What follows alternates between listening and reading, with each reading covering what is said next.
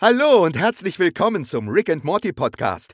Ich weiß nicht, wie es euch geht, aber mir hat die letzte Episode zu 1000 Prozent gefallen. Oh Mann, oh Mann. Äh, dir kann eine Episode nicht zu 1000 Prozent gefallen. Das ist mathematisch unmöglich.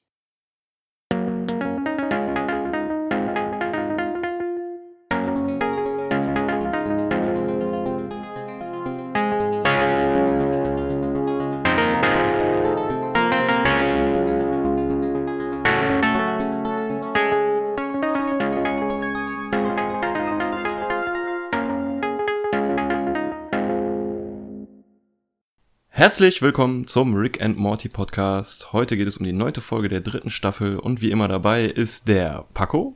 Bienvenue chez le Rick and Morty Podcast und Scheimentolo, ihr Dullis da draußen. Scheimentolo und dem Jens. Hallo, grüße euch. Heute werden wir Zeuge einer Zeugung. und mit mir dem Björn. Ich bin kein schlechter Mensch, mir ist noch nichts Besseres eingefallen.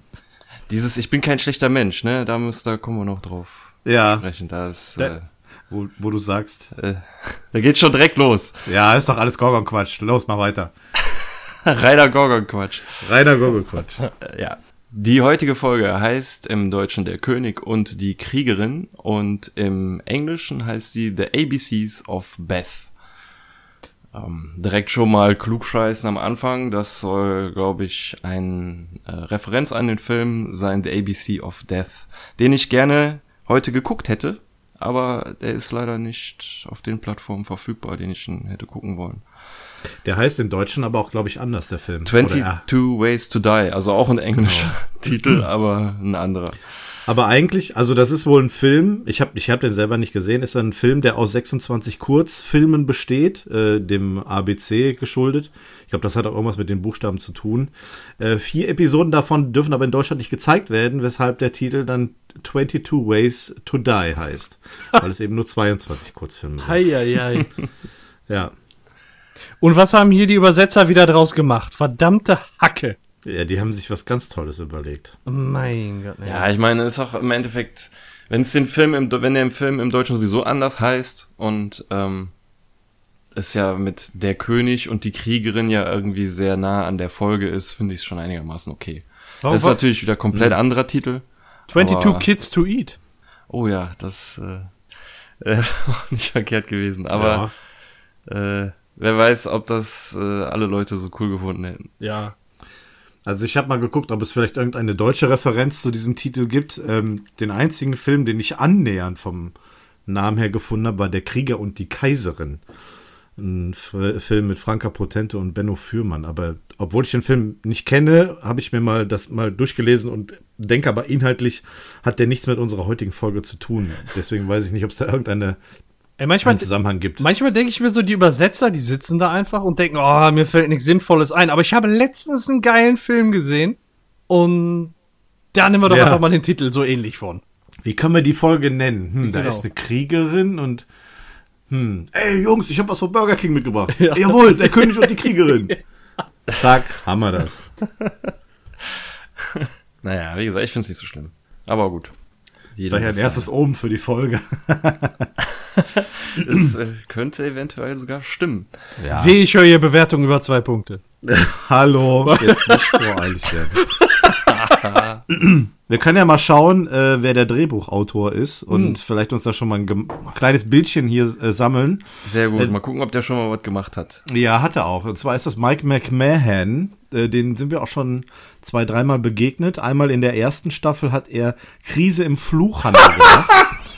Alter, ich habe gerade was getrunken, mir ist fast aus der Nase gekommen. Ja, okay. ja, geil. Geiler Typ, ey. Der kann es. Haben wir damals, damals mit fünf bewertet. Ist, glaube ich, aktuell die schlechteste. Ja, mit Abstand. leider. Aber Äh, aktuell noch, ja. aktuell. Wir arbeiten dran. Äh, aktuell. Dann hat er Freunde und andere Parasiten gemacht. Äh, haben wir mit sieben bewertet. Also es geht bergauf. Äh, dann hat er Raus aus meinem Kopf gemacht. Die erste Folge der dritten Staffel mit einer neun bewertet. What? Und dann war er bei der letzten Episode mit dabei. Kopfkino. Die wir auch mit neun bewertet haben. Ja.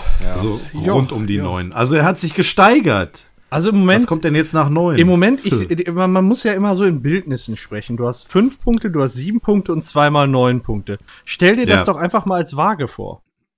Die ist nicht in, in Einklang, ja. Die ist nicht ausgependelt. naja, okay. Ja. du willst. Ja, okay. Ich sehe, wo das hingeht, aber äh, lass uns nicht, nicht zu, zu Nein, vorweg. nein, nein, das, das würde auch in meinem Fall nicht stimmen. Aber gut. Ja, wir gehen jetzt mal vollkommen unvoreingenommen in diese Folge. Versuchen ähm, Ja, vielleicht. Nein. Wir fangen einfach mal Fangen an. wir an. Ist vielleicht Okay. besser.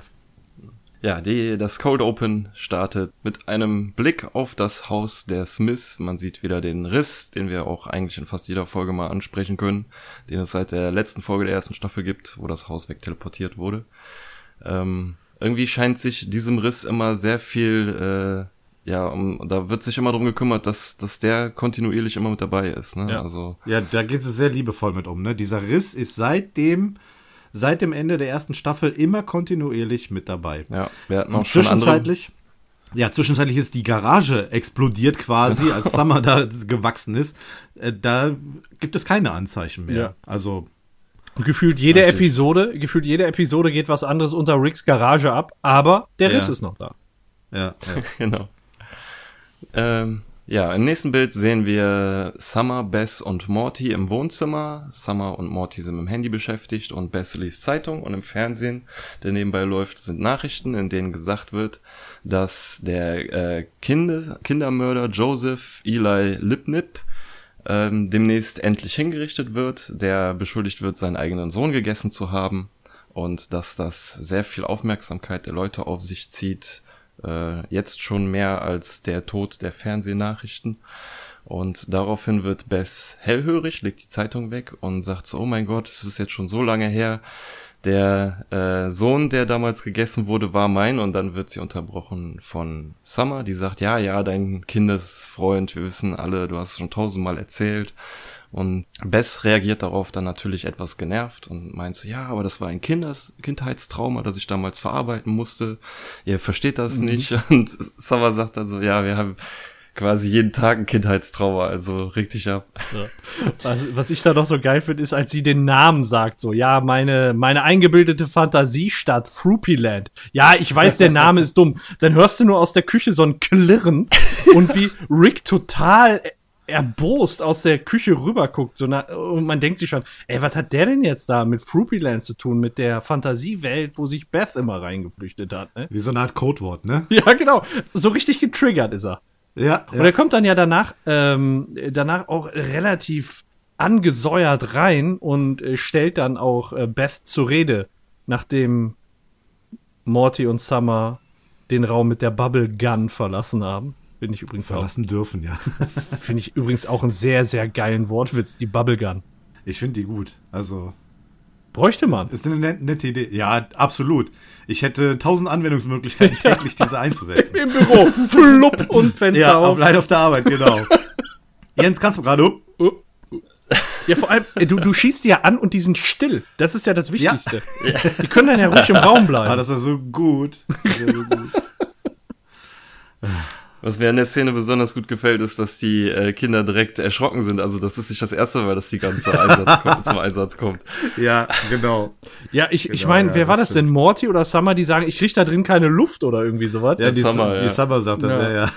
ja. So, also kommt schon Aber man häufig. kriegt doch dann auch so ein, direkt so ein beklemmendes Gefühl, ne? So, wenn die dann so eingebabbelt wird, gleich, wenn die, wenn die aus der Bubble rauskommt, wird es ja noch mal extremer. Dann kommt man so, so selber so ein bisschen in dieses Einatmen, so, oh, endlich Ja. Luft. Ja, also generell habe ich das auch, wenn jemand in Film und Fernsehen unter Wasser ist oder keine Luft kriegt, dann kriegt, kriege ich auch immer so ein beklemmendes Gefühl. Aber bei der Bubble Gun habe ich mir überlegt, okay, wie funktioniert das? Müsste die Bubble dann nicht eigentlich immer kleiner werden, weil die Luft immer Ja. weniger wird? Aber nee, das ist ja Austausch, Ist ja ne? Quatsch.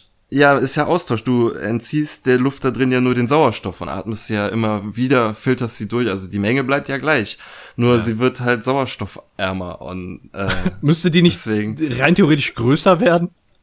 Weil, ich sag mal, du, Ja, keine. Sie dürfte ja dann auch rein theoretisch nicht schweben können und so. Ja, Quatsch, eben, so, eigentlich- eigentlich schon. Und direkt ja zum Zielort hinfliegen. ja, mit Navi. Jeep- Richtig geil. GPS-Bubble. Ja, ja. Was ich ganz lustig an dieser Szene finde, ähm, bei der Kon Konversation zwischen Beth und Summer, wo äh, Beth ihr mitteilt, dass das für sie damals ein Trauma war.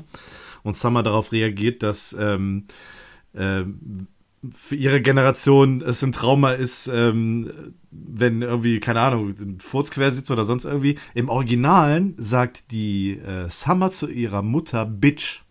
Oh. Am Anfang Ja. des Satzes. So, Bitch, in unserer Generation bekommt man äh, ein Trauma, Ja. wenn ein Furz quer sitzt. Also das Ja. war schon eine ziemlich krasse Ansprache gegenüber der Mutter, Ja. was sie hier im Deutschen nicht gemacht haben. Bitch ist hart gegenüber der Mutter, also Ja. muss ich auch sagen. Ja, das, das ist mir aufgefallen. Ja. Bitch. Ja, und in dem Gespräch zwischen Rick und Bess kommt dann jetzt halt raus, dass äh, diese Fantasieland gar keine Fantasiewelt war, sondern dass Rick diese damals gebaut hat, dieses Fruppyland, und ähm, er jetzt natürlich ein bisschen stinkig darüber ist, dass, weil sie eben sagt, das wäre ein blöder Name gewesen, weil er sich diesen Namen ausgedacht hat. Und an dem Gesichtsausdruck von Bess merkt man schon, dass sie total erschrocken ist. Und bevor man selber das überhaupt richtig verarbeiten kann, ist man schon in der Garage, in, äh, wo Rick in einer Kiste kramt, um ja scheinbar den Eingang zu diesem Fruppyland zu suchen. Und da können wir mal auf jeden Fall Stopp machen, weil da sieht man jede Menge in diesem Bild, äh, in diesem Karton. Der Karton alleine ist schon ähm, ein, ein Callback zu einer vorigen Folge, in der Jerry ausgezogen ist. Dieser Karton ist nämlich von diesem Umzu Umzugsunternehmen, äh, das Jerry damals äh, gebucht hatte. Und in der Kiste selber sehen wir zum einen die Meesix Box, ähm, den, die Vindicator Beacon, also dieses Leuchtsignal, ähm, die Gedächtnislöschpistole und ähm, ein, ich habe gelesen, ich sehe es jetzt gerade, ah, jetzt nimmt er die Hand ein bisschen weg, eine Box von Simple Rigs anscheinend. Die sind ja auch lecker. Das alles kann man kurz in dem Karton sehen, aber letztendlich äh, sucht er ein Stück lila, nee, pink glänzende Kreide und geht damit äh, zum Garagentor und malt eine Tür auf und stößt diese auf und siehe da, hinter der Tür sieht man schon ein äh, wunderbuntes Fantasieland und ähm, Bess will jetzt halt da reingehen, um rauszufinden, ob dieser Tommy, so heißt dieser Junge, der damals äh, von seinem Vater gegessen wurde und ihr Kindheitsfreund war, da immer noch drin steckt ähm, und vielleicht sogar noch lebt. Und äh, naja, Rick sagt, sie werden ihn schon finden, keine Sorge, er wird das einzig sonnengebleichte Skelett mit menschlicher DNA sein. ähm, aber bis zu diesem Zeitpunkt war es doch wahrscheinlich wirklich so, dass Beth dachte, sie hätte sich da wahrscheinlich so psychisch zurückgezogen in dieses Fruppyland. Also ich habe wirklich so den Eindruck, das, was sie vorher gebracht hat, ist glaubwürdig. Sie wusste nicht mehr, dass es Fruppyland tatsächlich gab. Ja. Finde ich auch ein äh, wichtiger Punkt, den man hier auch sch äh, schon mal raushalten sollte, der vielleicht jetzt noch gar nicht so wichtig erscheint, aber im Laufe der Folge finde ich das auch ein Punkt, Ja. der sehr gewichtig ist, dass sie hier wirklich auch, wie du schon sagtest, denkst, äh, denkt, sie hätte sich das alles ausgedacht und den Eindruck macht, dass sie da jetzt gerade fest dran glaubt und äh, da jetzt reingehen will, um diesen Tommy zu retten. Ja, es ist aber auch für den Zuschauer glaubwürdig. Jetzt, wo sie sagt, sie ähm, hätte das damals in zahllosen Therapien, Therapien versucht zu verarbeiten, ist das etwas, was man ja eigentlich durchaus glauben kann. Das ist ja gang und gäbe eigentlich. Wenn irgendwie ein Trauma entsteht, so hat sie es ja auch selber genannt, in ihrer Kindheit, dann äh, ist das ja typisch, dass vielleicht auch solche Dinge äh, aufgearbeitet werden in Form einer Therapie. Deswegen glaubt man das jetzt hier auch. Und Fruppyland klar, so als Außenstehender Fruppyland ist halt ein Fantasiename. Wenn man aber so die Serie an und für sich so ein bisschen nochmal rekapituliert, dann ist Fruppyland tatsächlich vielleicht nicht ganz so aus, ausgedacht und, und äh, ja, so eine Fantasie. Deswegen ist das jetzt ganz gut, dass es dann jetzt aufgeklärt wird, dass es eben keine Fantasie ist. Das finde ich ganz gut. Im Prinzip soll es so eine Art, ja, wie soll ich sagen, so wie ich es verstanden habe, Kinderspielplatz von Rick sein für Beth, Ja. wo die halt hingehen Ja. kann, wie so ihre Fantasiewelt. Das war so der Gedanke, mit dem Mhm. wir jetzt so an den Start gehen. Okay. Ja, den Ja, Eindruck soll- habe ich auch. Okay. Genau, so lässt der Dame es ja jetzt auch am Anfang schon vermuten. Also zu dem Zeitpunkt sieht man ja noch nicht, wie Fruppyland aussieht. Also noch nicht so, wie es, äh, wie es tatsächlich gemacht wurde von Rick. Das sehen wir jetzt gleich erst. Aber so der Name suggeriert das und jetzt, wo der die Tür aufstößt und man so dieses Bunte sieht, dann ist das ganz klar auf Kinder zugeschnitten. Fruityland. Ich denke, da irgendwie komme ich da an, auf Fruit Loops. Ich krieg Bock auf Fruit Ich Loops. auch. Echt, ey. Ja. ja ich hasse die Dinger, deswegen wird mir immer schlecht, wenn ich Fruityland höre. Ja. Ähm, was wollte ich jetzt? Ich hatte einen super Einstieg, verdammt. Wir haben die Überleitung Ach so, versaut. ja, genau.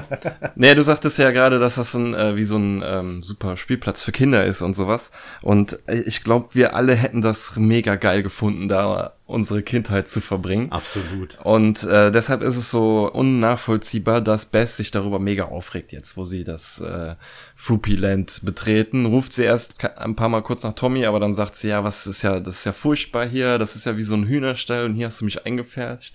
Und zu Recht sagt Rick dann, oder regt er sich dann auf und meint so, was, Hühnerstall? Guck dir diese geilen Wolken an, der äh, äh, Wasserfall hier ist sprichwörtlich ein Regenbogen. So, und was willst du eigentlich? Ich habe mir echt Ja. Mühe gegeben.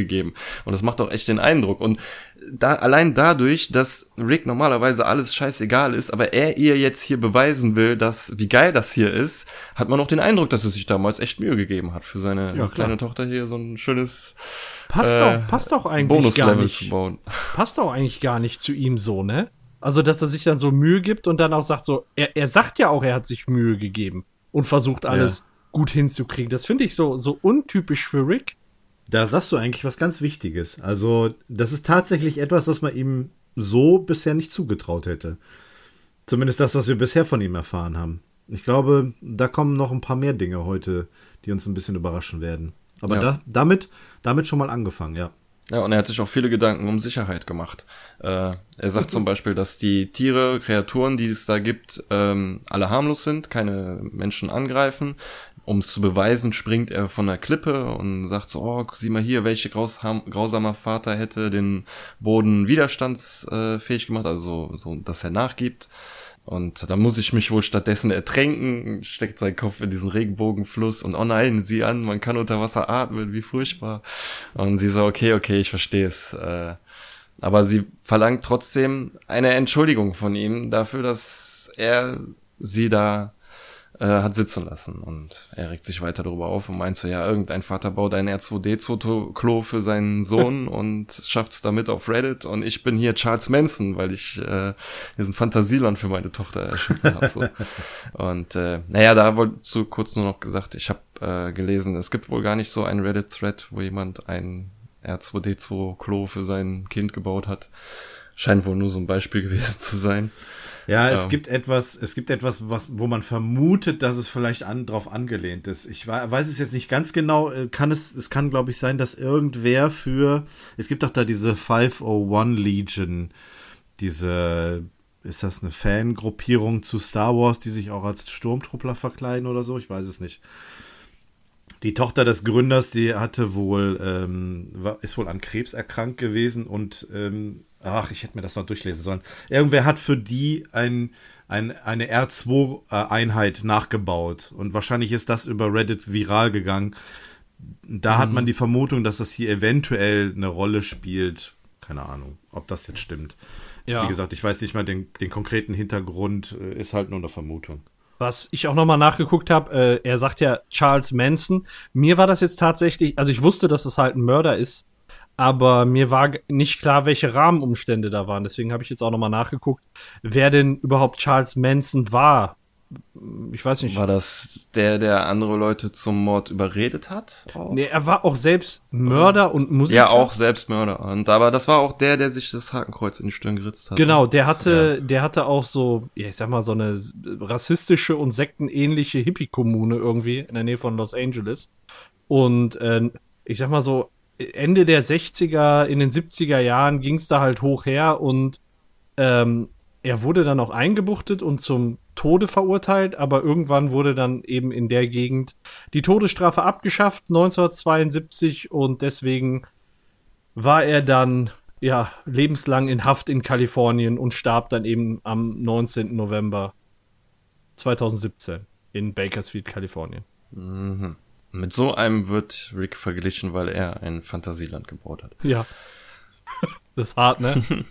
Ja. Sie sollte lieber, ah, und da wird Rick auch schon von so einem komischen, ja, Flugsaurier Kreatur. Also wenn man mal kurz Pause macht, erkennt man ganz deutlich, dass dieses Vieh da sehr schlecht in diese Welt reinpasst, weil es so total mutiert aussieht. Es hat so drei Fuß, also Beine mit Krallen und, und der Torso sieht so halt, naja, in mehreren Farben angeschwollen und haarig und der Schnabel ist auch behaart und so. Das sieht alles ziemlich komisch aus. Der geht auch so ekelhaft zur Seite auf, der Schnabel. Das, das finde ich. Ah. Ja, ne? Stimmt. Ja, geht nicht so nach oben und nach unten, sondern so zur Seite auf. Und was ich die ganze Zeit hatte, also bis jetzt noch, wenn ich, ja gut, wenn ich auf Stopp mache, geht's eigentlich. Ich dachte die ganze Zeit, das wären so Roboterfüße.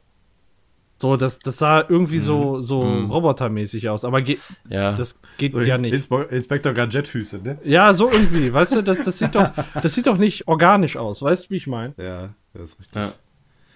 Ja, ich versuche auch gerade irgendwie was Humanoides da drin zu sehen in diesem Körper, aber bis auf den Torso ist da der Rest eigentlich eher wie so ein Flug. Warum sollte denn da was Humanoides mit bei Weiß sein? ich nicht, vielleicht Du, du, kommen wir du. gleich in der nächsten Szene da drauf. Ja, ja, da Rick jedenfalls ebenso getan hat, als würde er in den Tod fallen und ertrinken, glaubt ihn Bess jetzt auch nicht, dass er hier äh, weggerissen wird von diesem Vogel, aber als er dann wirklich schreiend am Horizont verschwindet, fragt sie sich dann doch so, ähm, äh, äh, Dad? naja, und dann ist er weg. Ziemlich krasser Abgang. Und äh, ja, Ja, ich, schöner kleiner Cliffhanger. Ja, man sieht aber am Ende an, an Beths Blick schon, dass sie dann merkt, dass die Situation ernst ist. Nur das ist so, beim ersten Mal hat sie sich Sorgen gemacht und dachte so, ah, hat er mich verarscht. Beim zweiten Mal genau dasselbe und jetzt beim dritten Mal soll sie ihm glauben. Ne? Das ist so. Da, da ist er dann halt skeptisch, ja. Und Aber da spritzt trotzdem schon ein bisschen Blut. Ja, das schon. Ich glaube, das hat sie dann auch nachher mitgekriegt. Und ja, wir verlassen die Szene mit einem besorgten Blick von Beth und sind dann irgendwo in einem schmierigen, siffigen Motel. Zimmer 826. Zwei Bubbles treffen ein und zerplatzen an der Tür und äh, Morty und äh, Summer holen erstmal tief Luft und äh, der kundige Rick and Morty äh, Gucker, der weiß ja, hinter diesem Zimmer, da wohnt, oder in diesem Zimmer wohnt Jerry. Und Immer noch, genau. das heißt, die, die Bubbles, die haben ja die beiden jetzt direkt zu Jerry gebracht. Yeah, wir haben Jerry in der Folge. Ja, endlich mal wieder. Also echt wenig. Das ist doch schon mal was Gutes, oder nicht? Auf jeden Fall. Ein Plus auf der Habenseite. ja, auf jeden Fall. Äh, Summer und äh, Morty, die zoffen sich noch ein bisschen. Ähm, und dann geht die Tür auf und äh, ja, der Jerry begrüßt dann mit äh, Bienvenue chez, ne? Geschieht de Nardet. das ist auch richtig scheiße, ne? Ich finde das so geil, wie der das im Deutschen sagt, ey. Ja, das ist. Oh Mann, oh Mann. Und dann bittet er die rein und der hat schon so einen komischen Mantel an. Ja, also so einen komischen Bademantel mit so. Hugh Hefner Mantel. Oh, ich finde das so schlimm. Das hat auch sowas. So, das haben die doch auch in, in Japan, meine ich. So diese weißen Socken. Und dann trägst du Ja. trotzdem diese Schlappen, die vorne den dicken Onkel wegteilen, weißt du? So, so richtig da, da reingestopft. Aber noch Socken an, genau. Genau. Mit Socken. Das ist so. Und, und dann sieht man auch schon direkt, seine Bude ist ganz anders eingerichtet. Es ist keine Junggesellenbude mehr. Und äh, der, ich sehe jetzt gerade da im Hintergrund die Bilder, die da hängen, so ein oranges und so ein blaues, das sieht aus wie Rolltreppen von der Seite. Aber gut. äh, es, es sieht aber so ein bisschen aus wie, keine Ahnung, wie so ein Wellness-Tempel. So, da ist auch so, so ein. Ja, es ist nicht mehr so dreckig wie in einem Crackhaus, sondern so sauber wie in einem Kokslabor. Ja, ja ich, frage mich vor allem, wo das Bett ist. Das stand da aber vorne rechts. So, und auf einmal ist da ein Platz zum Essen, dann ist da eine Anrichte in der Küche und. Aber das Bett fehlt. Das wird wahrscheinlich in einem anderen Zimmer stehen, weil da kommt ja gleich noch jemand raus. Ja. Klick, klack. Klick-Klack. Und ähm, dann, dann gehen die in die Küche und Summer wirft so aus Versehen eine Tasse runter.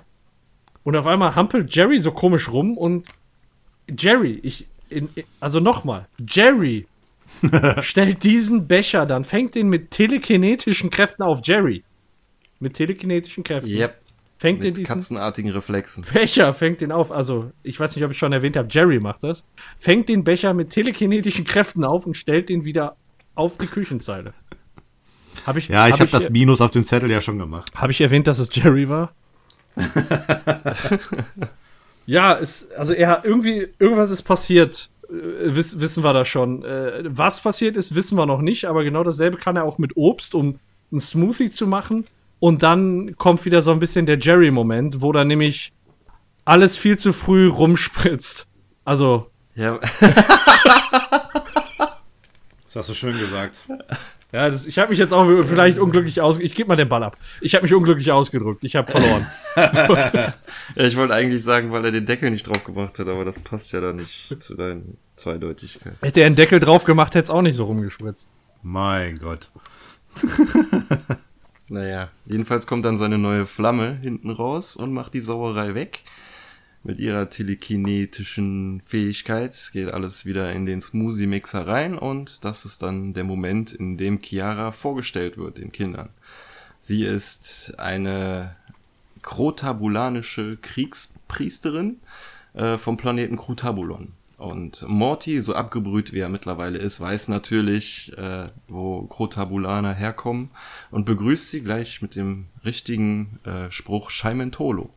Und äh, sie sagt auch Scheimentolo und dass äh, ihr Vater sehr viel Liebe für die Kinder hat und sich freut, sie jetzt auch mal physisch kennenzulernen. Physisch, Wie gesagt, ja. physisch kennenzulernen. Das finde ich so geil.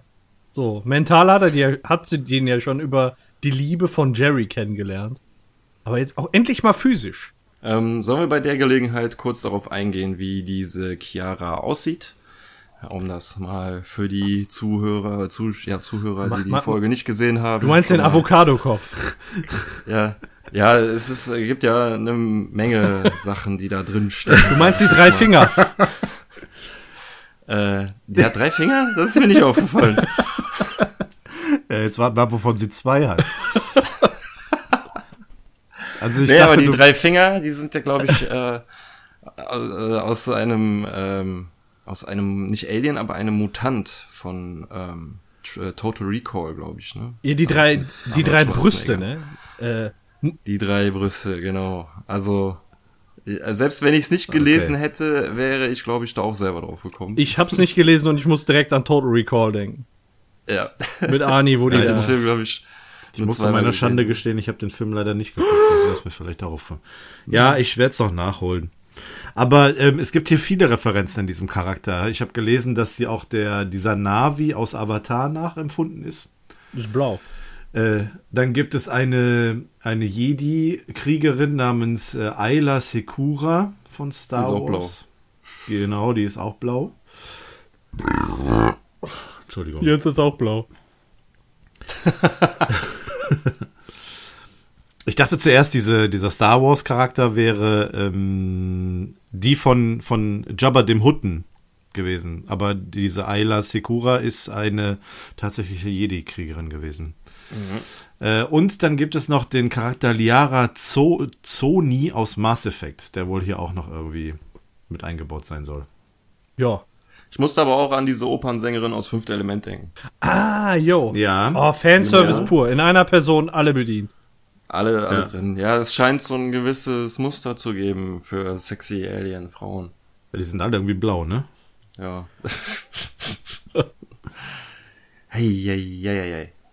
Jedenfalls erzählt Jerry, dass sie sich auf einer interstellaren Dating-Seite kennengelernt haben, die Rick schon immer äh, empfohlen hat, als er noch, also als Jerry mit Beth zusammen war. Das ist auch schon so Ist geil, so- ne?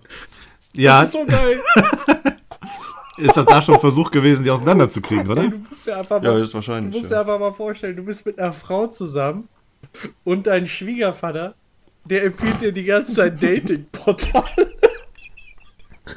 Hier, guck doch mal da, ob du da was findest. Es ist so. Vor allem, vor allem intergalaktische, ne, um den Horizont zu erweitern. Ja, im wahrsten Sinne des Wortes. Oh Gott. Ja, und äh, sie haben sich da kennengelernt und dann hat es auch direkt gefun gefunkt und sie sind Seelenverwandte. Und ja, diese Seelenverwandtschaft ist, glaube ich, auch irgendwas, was bei den Navi auch gibt. Scheinbar. Und äh, da ist sie ganz erschrocken, weil ihr fällt auf, dass schon so spät ist. Ihre Reservierung für den Tisch haben sie für 19 Uhr und dann faced sie so aus der Tür raus. Also sie dreht sich quasi um und beamt sich aus der Tür raus. Und Jerry lässt dann noch so ein paar ätzende Macho-Sprüche ab, wie von wegen, ja, ich hasse es, sie gehen zu lassen, aber ihr äh, Hintern sieht geil aus, wenn sie durch die Wand face und äh, ihr habt sicher gesehen, wovon sie drei Stück hat, ratet mal, wovon sie zwei hat. Wer ist dieser Mann? Also, ist ein sehr unangenehmer Mann und äh, ich meine, er war schon immer unangenehm, aber man hätte nicht gedacht, dass es noch unangenehmer geht. Er hängt sich halt gerne aus dem Fenster raus, wenn er mal denkt, er hat, er hat Oberwasser, ne? Das ist halt, das ist halt Jerry. Er freut sich einfach darüber, dass er jetzt fünf Sachen hat. Ja. Wenn es nicht so, so negativ behaftet wäre, könnte man es ihm ja eigentlich aber auch schon wieder fast gönnen. Ja. Oder? Aber irgendwas muss da, also was man sich ja schon denkt, ist, irgendwas muss da nicht stimmen. Irgendwas ist da schief dran. So, das, das kann nicht sein, dass, dass das so funktioniert.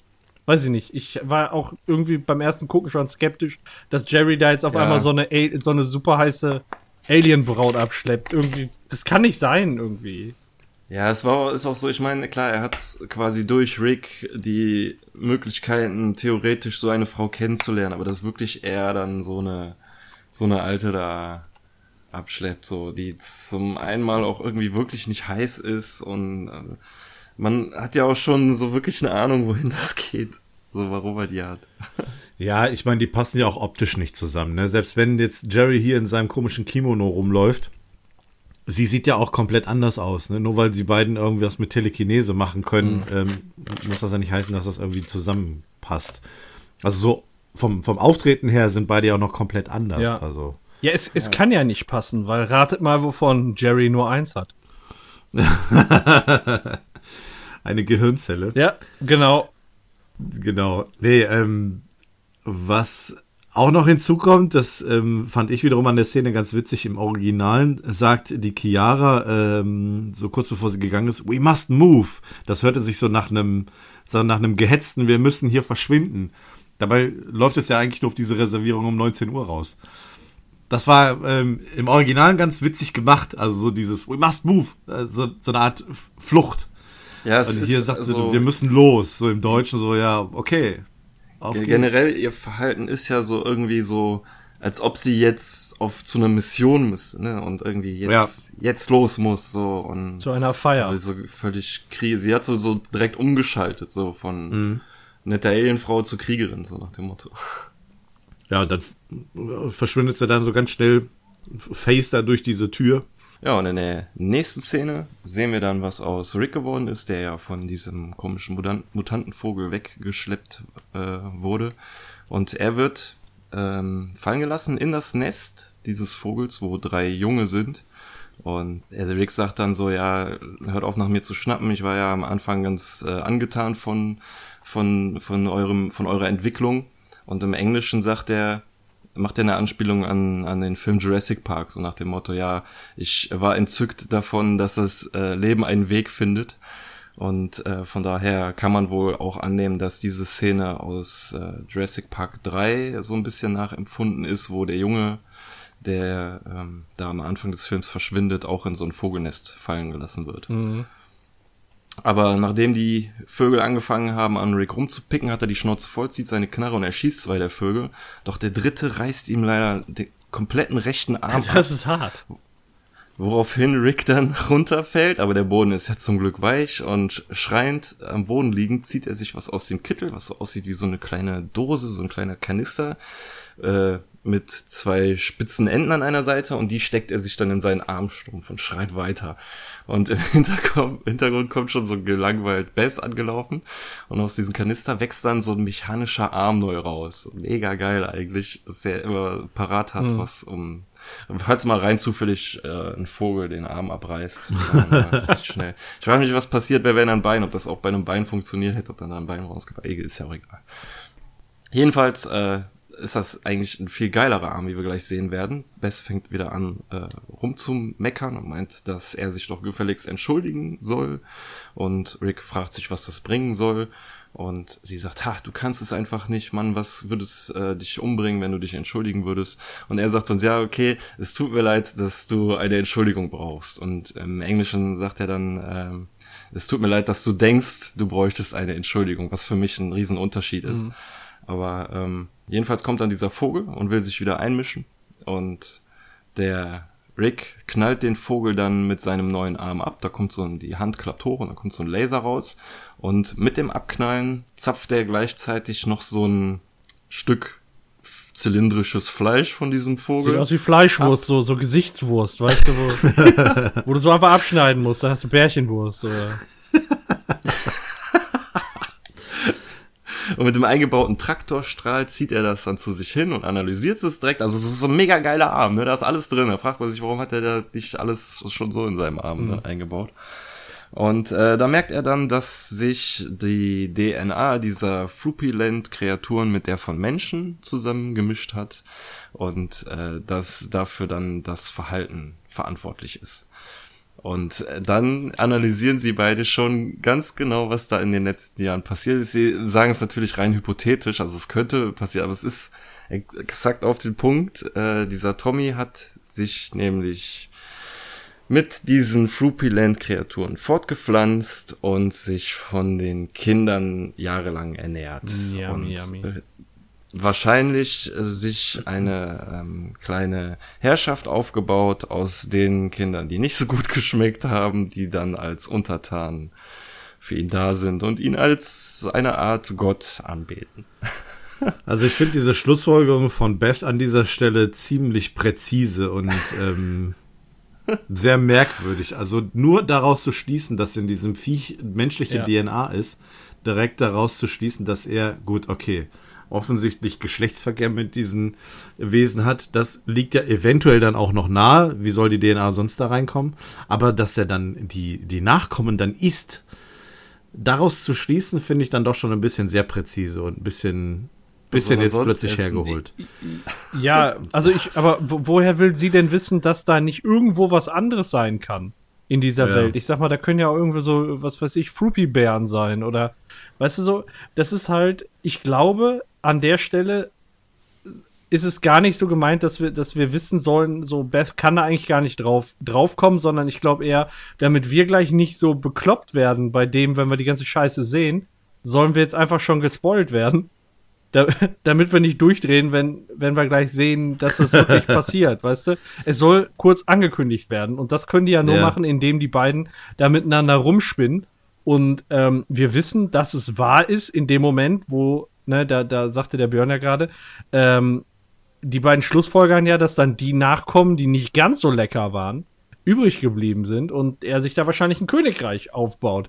Und genau in dem Moment wird rausgezoomt und dann sieht man, dass da welche über äh, um, um sie herumstehen und einer mit so einer richtig verrotzten Nase. Das ist so. Irgendwie sehen die Viecher ja auch süß aus, ne?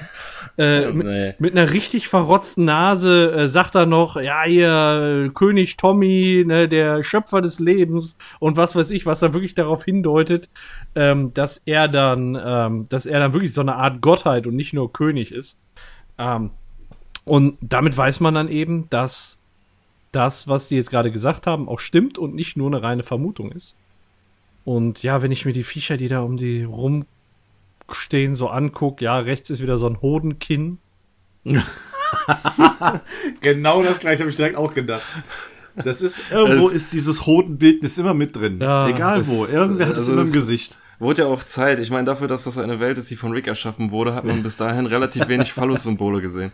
Ja, guck mal, Ja. Der, der, der Gelbe da im Hintergrund, der sieht sogar aus wie Pimmel mit Eiern. Da so die Backen, weißt du, so mit, mit dem Rüssel, der da runterhängt. Da hängen so ein bisschen runter, ne? Ja, ich weiß auch nicht. Und was, was ich gerade noch nicht gesagt habe, was ich echt übelst ekelhaft finde, ich finde den Arm von Rick wohl auch cool, aber da, wo der dann so im Fleisch steckt, diese Fleischwulst, die da über den Arm, über den Arm hinausgeht, die ist auch übelst widerlich. Ja, ja, ist nicht so schön, das ist richtig. Ich finde das so geil, dass die Speere von den, äh, von diesen Bewohnern da vorne drauf so ein, Nu- ja, so ein, so ein Sicherungsnupsi haben. Ja, wie bei Kleinkindern, ja. Also man kann in dieser Welt halt einfach nicht äh, irgendwie sterben halt. Außer, das wollte ich ja eben noch sagen, weil du eben meintest ja, wieso gehen die direkt davon aus, dass der sich davon ernährt hat, die könnten ja auch irgendwelche Fugibären essen, aber es wurde schon von Rick gesagt, dass die einzige Möglichkeit für Tommy ist, dort zu sterben, ist zu verhungern. Ah, okay. Weil es nichts zu essen gibt. Ah, Ähm, aber klar, dass, dass sie das so krass äh, schlussfolgert, ist aber auch meiner Meinung nach jetzt einfach ein Gag. Ja. So, weißt du, dass, dass normalerweise äh, die das jetzt eigentlich nicht so genau rausfinden können, aber es ist trotzdem wie Sherlock Holmes dann so auf den Punkt und dann zoomt die Kamera, wie du sagtest, raus und dann stehen die alle schon da. Also zu den Viechern, die da drumherum stehen, äh, kann ich noch sagen, die haben mich an diese damaligen äh, Spielzeugdinger aus der Junior-Tüte bei McDonalds erinnert. Es gab mal so, so Aliens, die ähnlich bunt waren. Die konnte man irgendwie so auseinanderstecken und irgendwie Ja. Mit den anderen zusammenstecken. Es gab da so ein, so ein, so ein also in drei Teile waren die Dinger. So vorne, Mitte, hinten. Und da konntest du die Teile auseinanderstecken und dann willkürlich zusammenstecken. So erinnert, äh, an, an die erinnert, erinnern die mich. Ja, das ist auch das, was in dieser Welt passiert ist. So. Da wird das eine mit dem anderen zusammengesteckt, und es zusammengesteckt. kommt was ganz Neues raus. Genau, und dann kommt was Neues raus und direkt ab ins kochende Wasser. Ja. Bringt uns zu König Tommy. und damit verlassen wir erstmal diese Szene wieder, oder generell Fruppy Land.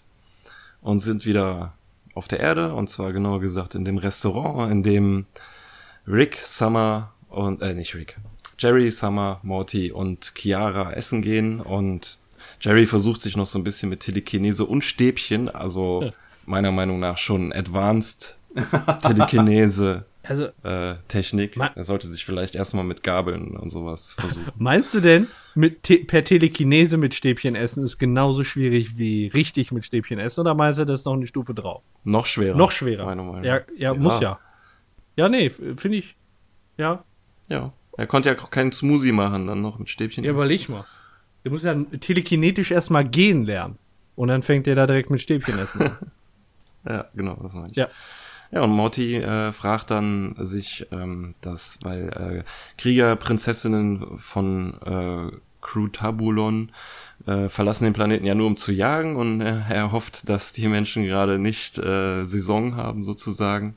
Und sie sagt, keine Sorge, sie würde den Menschen nichts tun. Sie sagt, sie jagt Warixe auf der Erde und ähm, ist dann hier äh, auf der Erde mit ihrem Vater zusammengekommen und haben diese Seelenverbundenschaft äh, gefunden. Und Summer fragt dann schon so, ja, auf eurem Planeten müssen die Tage aber ziemlich kurz sein, weil das geht ganz schön schnell, oder? Der Spruch ist so geil, ne? Das ist, das ist wieder so ein typischer Rick and Morty Spruch, weißt du? Das ist so ein Witz, den, den gibt's im richtigen Leben gar nicht, sondern nur, sondern nur ähm, in der. hat die, hat die Schokolade gefunden. Nee, ich habe gerade Churros gebracht bekommen. Wie geil ist das denn? Ähm, Oh, was? Ja, ja, ja. Schon wieder, ey. Immer das Gleiche. Darf nicht Ah. wahr sein. so, Sekunde. Ich, äh, ich. Auf jeden Fall. Boah, geil. Mm. Entschuldigung. Boah, du bist ein mieser Nee. Churo. Das ist so ein Witz. Ähm, Nascher. der. Du bist ein Schurensohn, weißt du das? Ähm, das ist auch ein Witz, der funktioniert wieder nur bei Rick and Morty. Weil ähm, du kannst den ja so in der, in der richtigen Welt überhaupt gar nicht reißen, weil du kennst ja keine Leute von anderen Planeten. Das heißt, das ist wieder ein Witz, wo die weitergedacht haben. Wisst ihr, wie ich meine?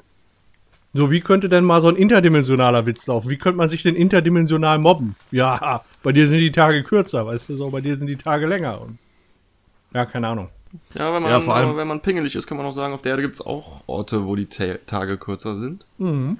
Aber das ist dann Auslegungssache. Ja, ich war jetzt gerade die ganze Zeit am gucken. Im Hintergrund in diesem Restaurant sieht man gleich einen Charakter, der uns schon mal begegnet ist, aber ich komme nicht auf den Namen. Kunde? Das ist der gute Brad. Der Brad. Echt, ist das der Brad? Das ist Brad. Ja, ja. Mit seinen Adoptiveltern oder ist das ein anderer Tisch? Bekannt aus den Episoden äh, Rick Potion Number 9. Oh. War das äh, ein, äh, das war ja die Grippe mit der Grippe. Und Ja. er war ein Grippe-Infizierter, der sich um Morty Ah. gestritten hat. Ja. Und aus der Folge Rixie Business war es einer der ähm, Partygäste, der sich mit Albrodolph Linkler angelegt hat. Was? Ah, Was hast du mein Bruder. Mein Bruder. Stimmt, Genau. Und jetzt, äh, und er wurde erwähnt in ähm, die Folge, wo Mist, hier mit dem Toxin, toxische Rick, toxische Morty, wo am Ende Ja. Jessica Morty überreden wollte, zurückzukommen und äh, Morty sagte, ich dachte, du wärst mit Brad zusammen und sie dann sagte, nee, ich habe ihn abgeschossen. Und, Stimmt. Äh, deshalb kann man hier sehen, dass er offensichtlich über die Trennung hinausgekommen ist, weil hier sitzt er jetzt mit einer Blonden äh, am Tisch, die nicht Jessica ist. Und das hast du jetzt alles aus deinem Ja. Gedächtnis abgerufen. Alter Schwede, Hut ab, ey. Ich, äh, Erstaunlich. Also, ein fernmündliches schaffe- Verneigen. Wenn ich es nicht mal schaffe, mit Hilfe einer Website auf den Namen zu kommen und der das einfach mal so aus seinem Gedächtnis rausgrabt. Respekt. Du hättest die Churros verdient, nicht der andere da. Sie meinen Churro-Knabbern als Applaus.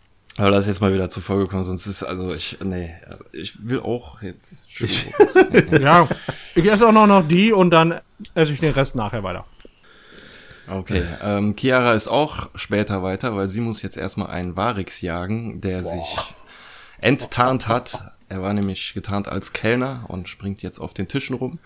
Diese Varixe sind ja so grau, nackig, haben spitze Ohren, spitze Zähne, keine Nase. Und äh, wenn die schreien, dann öffnen die den Mund so wie so der Predator, so in alle vier Richtungen. Ähm, ich habe gelesen, wonach sollen, wie sollen die aussehen? Ähm, einmal wie aus, ach so ja, äh, Descent, der Abgrund. Habt ihr den Film gesehen? Nee. Nee. Boah, mega geil. Also ich fand den Film ganz geil. Es ist ein Horrorfilm, wo äh, so eine Gruppe Frauen, so Abenteuerinnen, ähm, eine Höhlenklettertour machen, also so durch äh, diese engen Höhlen und dann auch teilweise tauchen und sowas. Und die treffen dann irgendwann in den Abgründen auf solche Viecher da, die die dann jagen und nacheinander so zehn kleine Jägermeister mäßig weg snacken. oh. ähm, Andernfalls habe ich noch gelesen, die sollen so aussehen wie diese komischen Vampir-Mischwesen aus Blade 2. Ich glaube, Blade 2 war's. Da gab es so eine komische Vampirart, die sich weiterentwickelt hat und die hatten auch so komische Münder, womit die dann direkt ja. den ganzen Hals reingebissen haben. Ja, und äh, einige von denen liefen auch nackt rum und die sahen auch so ein bisschen so ähnlich aus.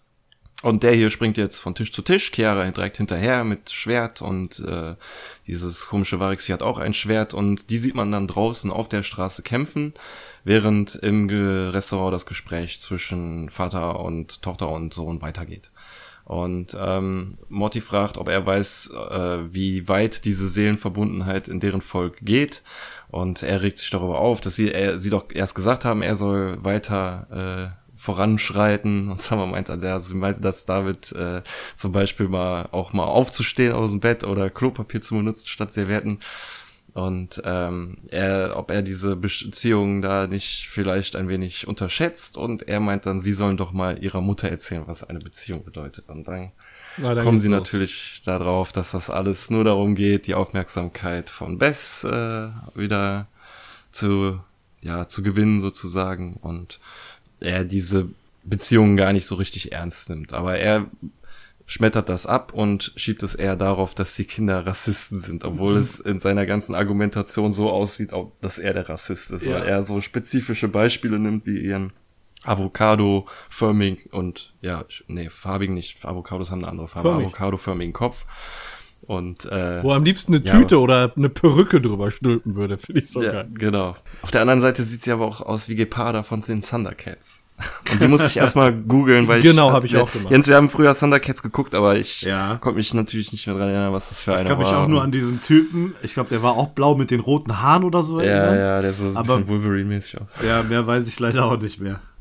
Ja, und ähm, sie schlachtet dann halt diesen Barix ab und setzt sich wieder an den Tisch und sagt, ja, äh, sorry für die ja. Abwesenheit.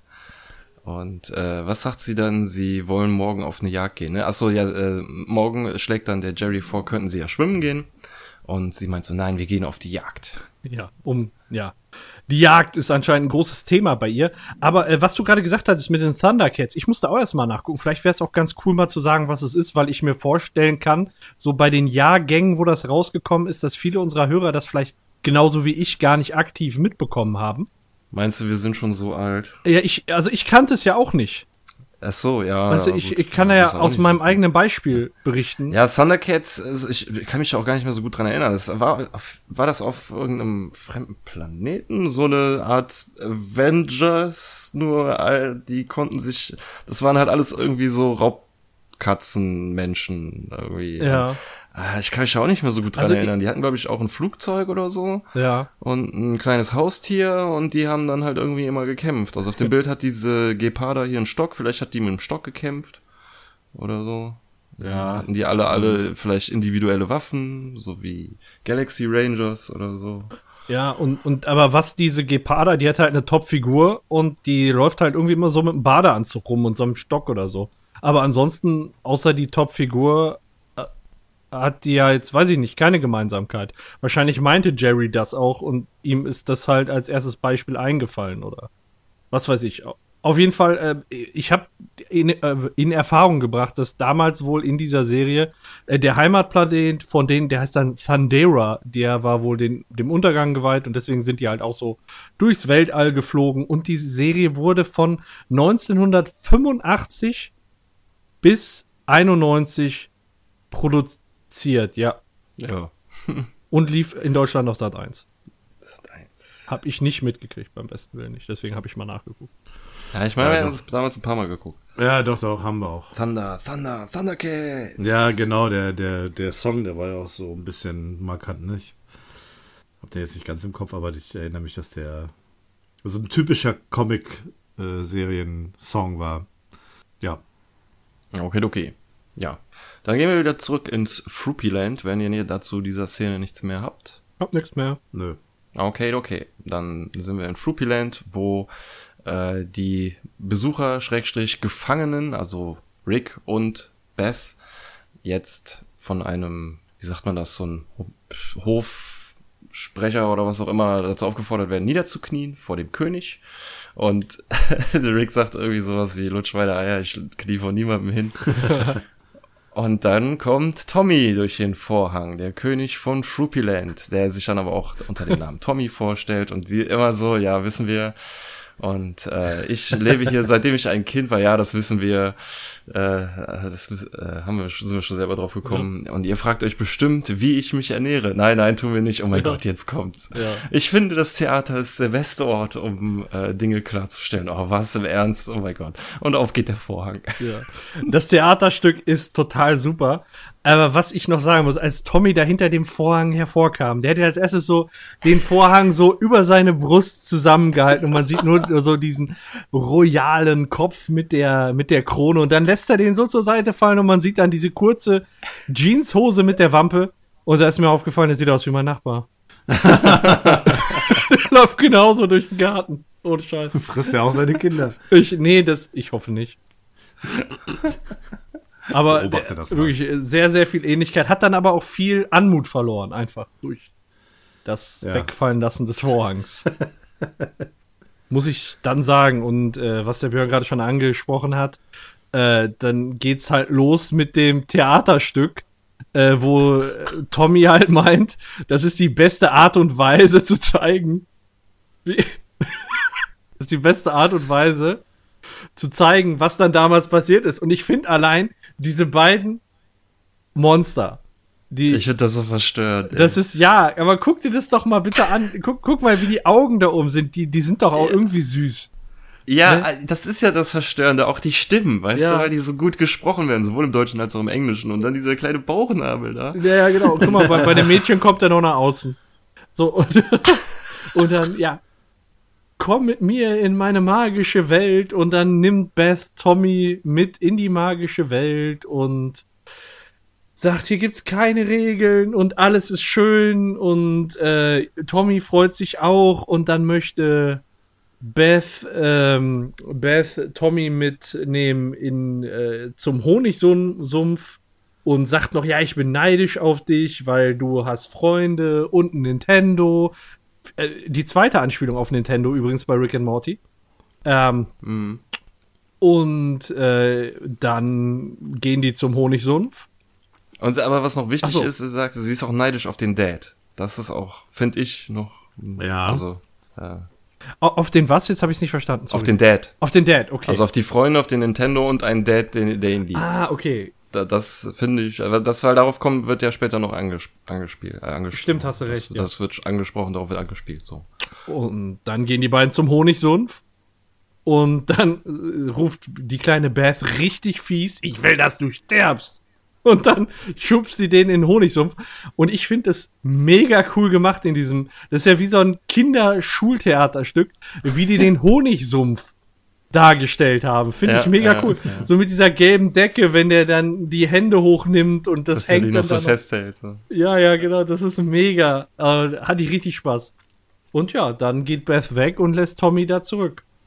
Ja, und Rick sagt, hm, interessant. Und Beth sagt, Fake News. Ja, ja. richtig geil. Oh, Macht einen auf Trump hier. ja, Fake genau. News, Fake News. viele, viele Tage vergingen Und ja, irgendwann hat Tommy Hunger gekriegt und hat sich gefragt, was er mit seiner Zeit machen soll. Und dann ist das so, wie, wie halt so ein vereinfacht in Kinderform, ne? Er sagt dann eben, ja, dann rammel ich diesen Stein. Und dann geht er dahin und umarmt den. Und dann sagt er, und, Stone. genau, und dann rammle ich diesen Baum. Und dann geht er dahin und umarmt den so richtig lieb, weißt du? Und dann rammle ich dieses Monster und spritze es voll mit meinem Samen. So, und dann haben die den Bauch offen gelassen und da kommt dann ein Monster raus. Ne, so ein Halbmensch-Monster. Und sagt dann auch mit so einer ganz süßen Kinderstimme, ne? Ich bin das erste von Tommys Kindern.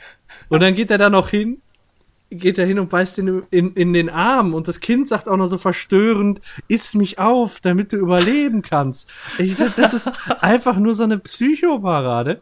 Und ich muss, äh, bei, bei Twitter hat auch schon eine so in die, ähm, die Sudelnuppe in die Bewertung geschrieben, ey, das war die erste Episode, die ich jemandem mal gezeigt habe, weißt du? So von Rick and Oh. Morty. Das darf nicht das erste sein, was, also tatsächlich darf das nicht das Nee, erste sein, was nee. man von Rick and Morty sieht. Da gebe ich dir absolut recht. Also, das ist, wenn du da einsteigst, dann hast du schnell, also, ah, Ja, die scheinen hier sich zu denken, gehen wir mal an die Grenzen. ja, das haben sie äh, getan. Ja, und Verstörend. als ähm, das Stück zu Ende ist, sieht man dann Rick, wie er meint so, wow, wow, ganz toll, ganz tolles Stück. Und im Englischen sagt er, ähm, wow, certainly fresh. Also, ähm, also man könnte es jetzt zum einen so sehen, dass halt so, wow, wow, irgendwie so nach biologischem Anbau finden wir toll, so nach dem Motto. Oder es könnte eine Anspielung an Rotten Tomatoes sein, wo Filme und andere Sachen nach ähm, Frischegehalt des jeweiligen Obstes, äh, also nach irgendwie, die werden nach Rotten halt oder Fresh bewertet. Und könnte eventuell eine Anspielung darauf gewesen sein. Naja, aber Tommy meint, es ist vielleicht noch Zeit für eine reale Demonstration. da wird an ein großes Monster herbeigekarrt, wo ich mich da bei dem Vieh halt frage, ist das schon, also auch eins, ich denke schon eins von äh, Tommy gezeugten Kindern, was er da jetzt wieder beglückt, oder ist das noch ein originales Fruppyland Monster? Ich glaube, ein originales Fruppyland-Monster. Ja? Ja, weil die anderen, die sind ja zumindest teilweise zivilisiert und können sprechen und das ist einfach nur ein dummes Ding. Und das ist, ja, und das ist, ja, hast recht, und das ist so gleichmäßig irgendwie abstoßend. Die anderen sind, sehen so gemischt aus, aber das sieht ja gut hinten. Es hat vorne mehr Fell als hinten, aber könnte auch Abnutzungserscheinungen sein und ich weiß nicht, der hat irgendwie so vier gleichmäßige Füße. Abnutzungserscheinung So von, meinst du, hinten Gutes vom, vom Wort, ey. Backen von hinten oder was? Ey. Ja. Ich meine, das sind ja aus, austretende Adern und sowas. Ich weiß nicht. Die Also, pulsieren gleich so richtig geil, die Adern. ja, und Tommy macht schon seine Hose auf. Die zwei streben sich noch dagegen, das mit anzusehen, aber da ist es schon vorbei. Er macht seine Hose wieder zu und äh, meint, versammelt euch Leute, das Abendessen ist fertig. Oh, und ist dieses das. Monster äh, grunzt ein bisschen schmerzerfüllt und rauskommt ein, ich äh, kurz es schnell ab, dieses Essen ist fertig, er hält's hoch, äh, Rick nimmt die Kreide, macht einen Kreis am Boden und sie sind wieder zu Ja, Hause. ja, ja. Weil genau, spätestens da hätte ich auch gesagt, also hier jetzt Reißleine ziehen, Ja. äh, das will ich nicht mit ansehen. Ja. Aber Dieser Spruch, gleich gibt's Essen, Mahlzeit, das ist so abstoßend, echt. Oh, ekelhaft. Ja, aber äh, seltsamerweise beschwert sich jetzt Bess darüber, dass sie abgehauen sind. So, wollt ihr die das mit ansehen oder was? die waren, sie meint so, ja, sie waren gerade mitten auf einem Abenteuer. Aber Rick sagt, das war kein Abenteuer. Ein Abenteuer braucht ähm, einen Konflikt, Einsatz, äh, einen Nutzen für ihn selber und natürlich Morty, was ich ganz knuffig finde. So, hat so, so seine vier Regeln, wonach ein Abenteuer aufgebaut sein muss. Und Morty ist eins davon, das finde ich ganz geil. Aber er ist Und, doch schon mal äh, auch mit Summer auf Abenteuer gegangen. Ja, vielleicht um es Also- auszuprobieren. Ja gut, er ist auch mal mit Jerry auf ein Abenteuer gegangen, weil es nicht anders ging, aber Ja, das stimmt. Er wollte jetzt eigentlich nur die Leiche von. Also er wollte ja gar kein Abenteuer mit der machen, sondern der wollte eigentlich nur die Leiche von dem eben rauskramen und dann zurück. Dass da Ja. diese, also dass da dieses Ergebnis rauskommt, das konnte ja keiner ahnen. Also zu, zumindest zu dem Zeitpunkt, als sie da ähm, das Tor auf die Also mit der bunten Kreide das Tor auf die Garagentür gemalt haben und da durchgegangen sind. Ja, richtig.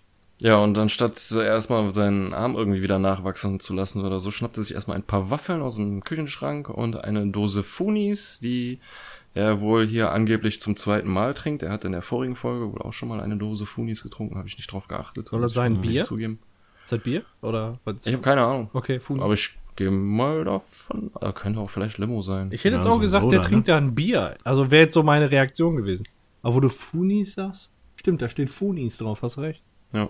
Ja. Ja, und während er das alles äh, verspeist, meinte er, hätte, sie hätten sich da nie einmischen sollen. Und im Englischen sagt er, äh, we should pull the plug, also wir sollten den Stecker ziehen. Und man sieht auch, wie er die Kreide so nimmt und so tut, als würde er sie zerbrechen wollen. Das äh, geht relativ schnell, deswegen sieht man das nicht so genau, weil Bess nimmt es ihm dann sehr schnell wieder aus der Hand. Und sie meint, sie müssen den Tommy da rausholen, die müssen das Richtige tun, das, was er als Vater nie getan hat, nämlich Verantwortung übernehmen. Und jetzt kommt der Riesenhammer ans Tageslicht, mit dem ich ehrlich gesagt halt so meine Probleme in dieser Folge habe. Der Rick sagt nämlich, der Grund dafür, warum er dem Theaterstück glaubt, dass Bess ihn in den Honigsumpf geschubst hat, geschubst hat, ist, dass sie als Kind eine Psychopathin war.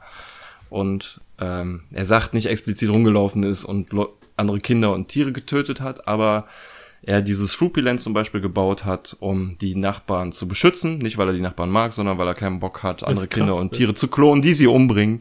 Und als Beweis dafür äh, holt er halt diese Kiste an auf, den, auf die Werkbank, wo er eine ganze Reihe an Sachen rausholt, die er als, äh, als Bess noch ein Kind war, für sie bauen sollte.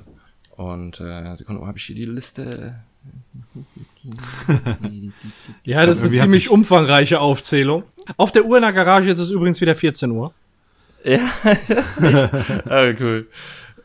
Äh, da haben wir es doch. Eine Raygun, also eine Laserpistole, die, ja, ja, ich habe gelesen, die soll aussehen wie die aus Call of Duty Zombie-Modus. Das stimmt ein bisschen, aber mein Gott, so sehen Laserpistolen nun mal aus. Ja, ich glaube jetzt nicht, dass sie die da ausgemacht haben. Eine Peitsche, die den Gepeitschten zwingen soll, äh, den Peitscher zu mögen. Boah, ey. unsichtbare Handschellen, eine ähm, Elternfalle, äh, eine pa also Parent Leg Trap, äh, es soll wohl auch mal einen Film gegeben haben, der so heißt.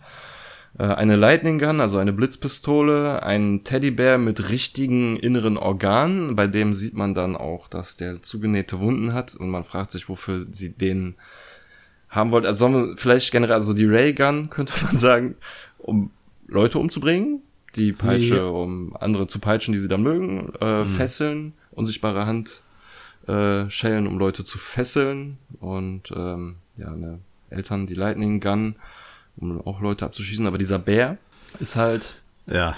Echt. ja, um ihn zu quälen, oder nicht? Ja, wofür will man Oder? einen Bär mit echten Organen? Was, was bringt das sonst? Also diese Wunden, die zugenäht sind, sagen mir irgendwie, dass sie da auf den eingestochen hat, irgendwie. Das weiß man Ja, halt oder dann noch nicht, das ob der auch Schmerzensschreie ausstoßen Das konnte. sind aber auch dann die Schlitze, die gemacht werden müssen, um die Organe da reinzusetzen. Ja, das könnte auch sein, ja. Aber warum Teddybär mit echten Organen? Ja. naja gut, als nächstes kommt ein Nachtsichtgerät mit äh, Googly Eye Glasses, also so Glubschaugen, Augen. Coole Augen, ja. Ja, Cola-Augen. Ey, die habe ich mir Halt vorne, auf- die habe ich mir vorne für meine VR-Brille jetzt auch bestellt. Da habe ich jetzt Cola auf. Das ist äh, Cool. mega geile Dinger. Ich habe hier noch einen Sack voll, falls ihr welche braucht. Nur fällt mir gerade an der Stelle ein. Kann man immer mal brauchen. Ja. Ja, so auf der Arbeit, wenn man kurz vorm Einschlafen ist. Einfach auf die zu Augen kleben. Ähm, ja, diese Nachtsicht, das Nachtsichtgerät wahrscheinlich für die nächtliche Sneaky Bass, die sie, die nachts irgendwo einbricht, äh, genauso wie die Sound Erasing Sneakers, also die geräuschdämpfenden Sneaker-Schuhe. Also Falsche er sagt, Fingerabdrücke. er, Entschuldigung, er sagt geräuschlose Tonschuhe, aber im Untertitel steht Schleichsneaker. Schleichsneaker, ah, ja. Ich meine, Sneaker sind ja eigentlich Schleicher, irgendwie das also, also mega Wortwitz. Äh, die falschen Fingerabdrücke braucht sie wahrscheinlich auch, um irgendwo einzubrechen.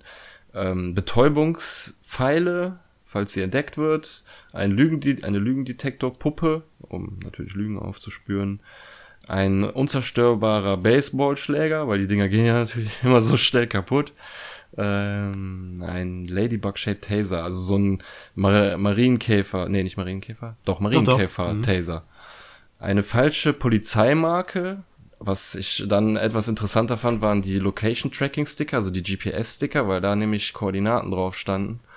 Und ich habe die mal bei Google Maps eingegeben. kommt Dann nur im Indischen Ozean raus, also weit, Ah, okay. weit, weit vor der Küste Somalia, Kenia und Tansania. Das Atlantis. Ja, ja.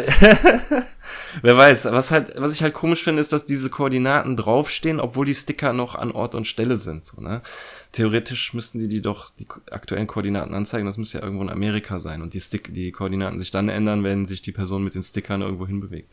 Ja. Ich habe gelesen im Internet als Begründung, ja, da hat sie all ihre Leichen deponiert, aber dann müssten die Sticker ja an den Leichen dran sein und man sieht ja, dass da die Sticker alle noch drauf sind. ja, das ist richtig. Egal, äh, weiter viel kommt da nicht mehr. Rainbow Colored Duct Tape. Ach so, ja, hier Klebeband mit Regenbogenfarben, wahrscheinlich um die gefesselten Leute dann noch äh, zu knebeln mit äh, einem regenbogenfarbenen. Farbenfroh, Duct- Hebeln.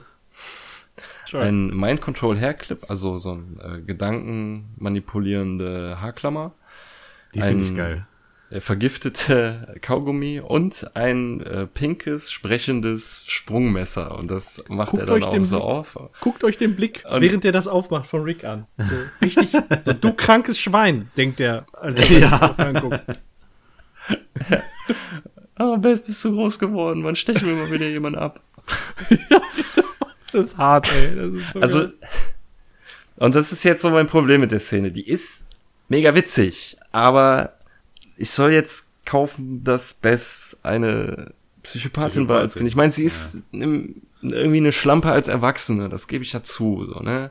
Und er begründet es ja auch von wegen, ähm, dass er selber verrückt ist, also er redet sich ja nicht raus, er ist ein schlechter Vater, er ist verrückt, aber sie ist halt seine Tochter und der Apfel fällt nicht weit vom Stamm und sie ist halt auch verrückt. Was auch irgendwo Sinn macht, ne? Es macht, ich meine, es macht Sinn, dass sie schlau ist, dass sie auch so verrückt ist und äh, aber sie macht jetzt einen auf hier verantwortungsvoll und will es halt beweisen, indem sie den ganzen Stuff nimmt, da jetzt reingeht und Tommy da rausholt und damit der seinem Vater das Leben rettet. Und das ist alles so mega widersprüchlich in einer Szene und gleichzeitig so witzig. Und das, damit habe ich ein Problem.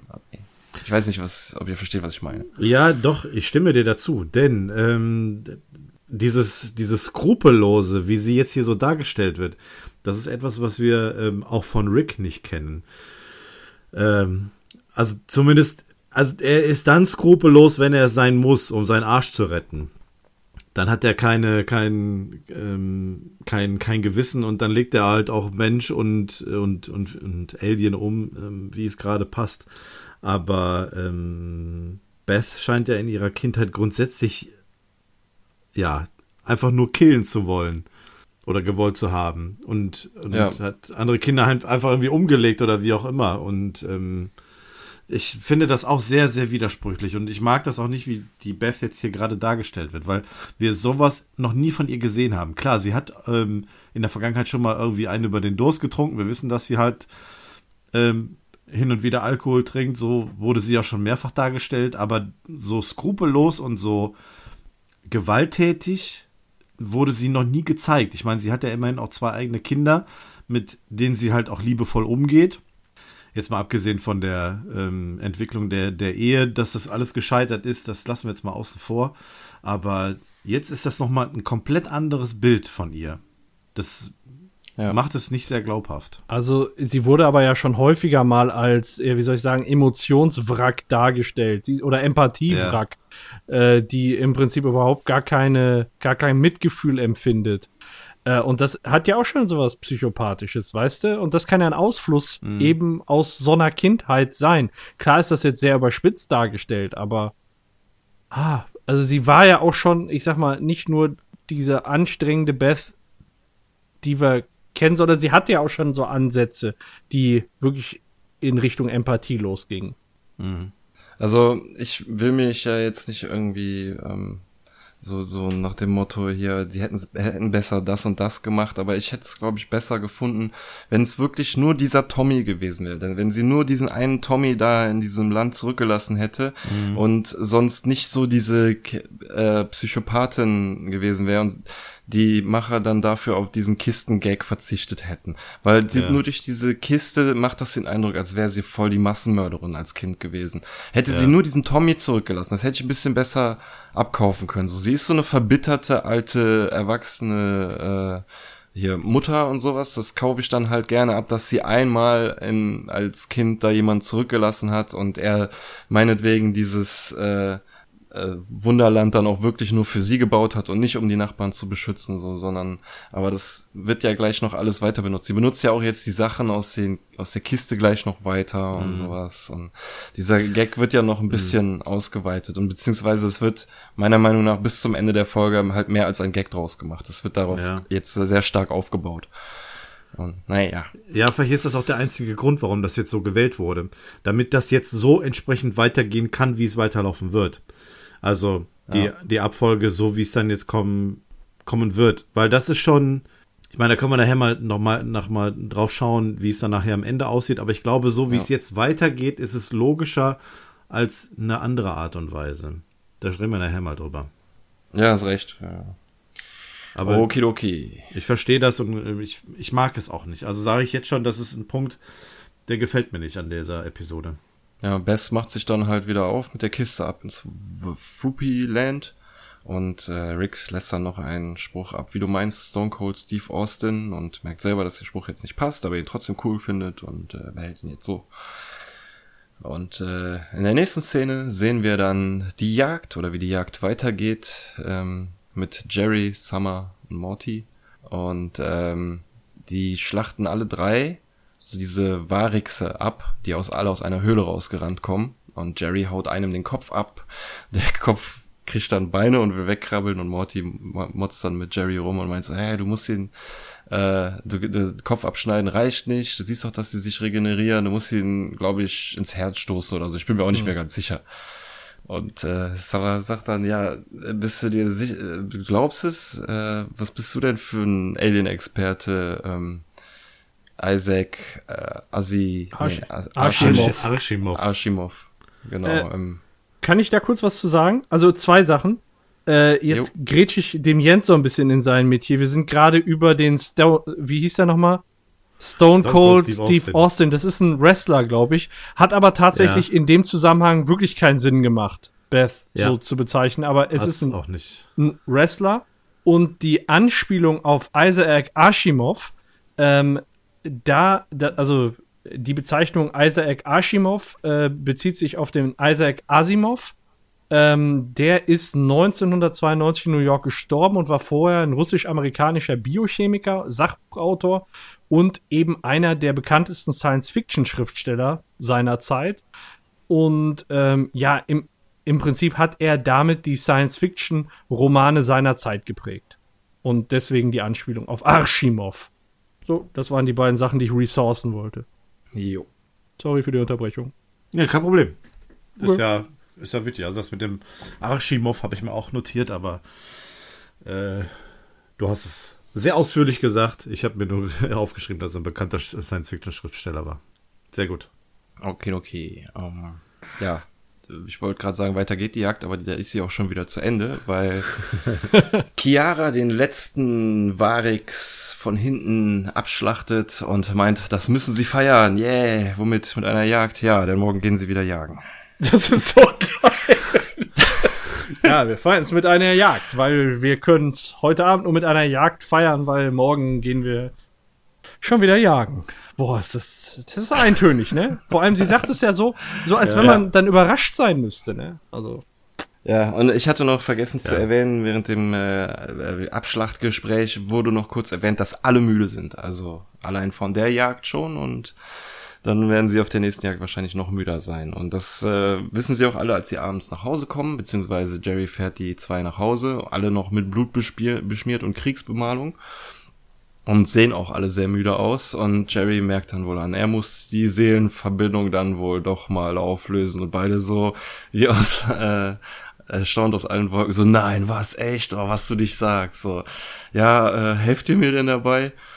Ja, sie äh, sagen, sie helfen, wenn er zugibt, dass er ein Egoist ist und ein Sexist und ein Rassist und dass sie alle nur wegen ihm da in diese Scheiße reingezogen wurden. Er wiederholt das alles dann noch, finde ich einen sehr coolen äh, Ton, äh, sagt er das, so, ja, er steckt alles äh, in dieser Scheiße wegen mir und dann steigen sie aus und sagen, na also, hast es kapiert? So, ja, helft ihr mir denn jetzt? Ja, das haben wir gerade getan. Kriegt deinen Scheiß selber auf die Reihe. Und ja, damit lassen sie ihn im Auto zurück. Ja, sehr, sehr geile Szene.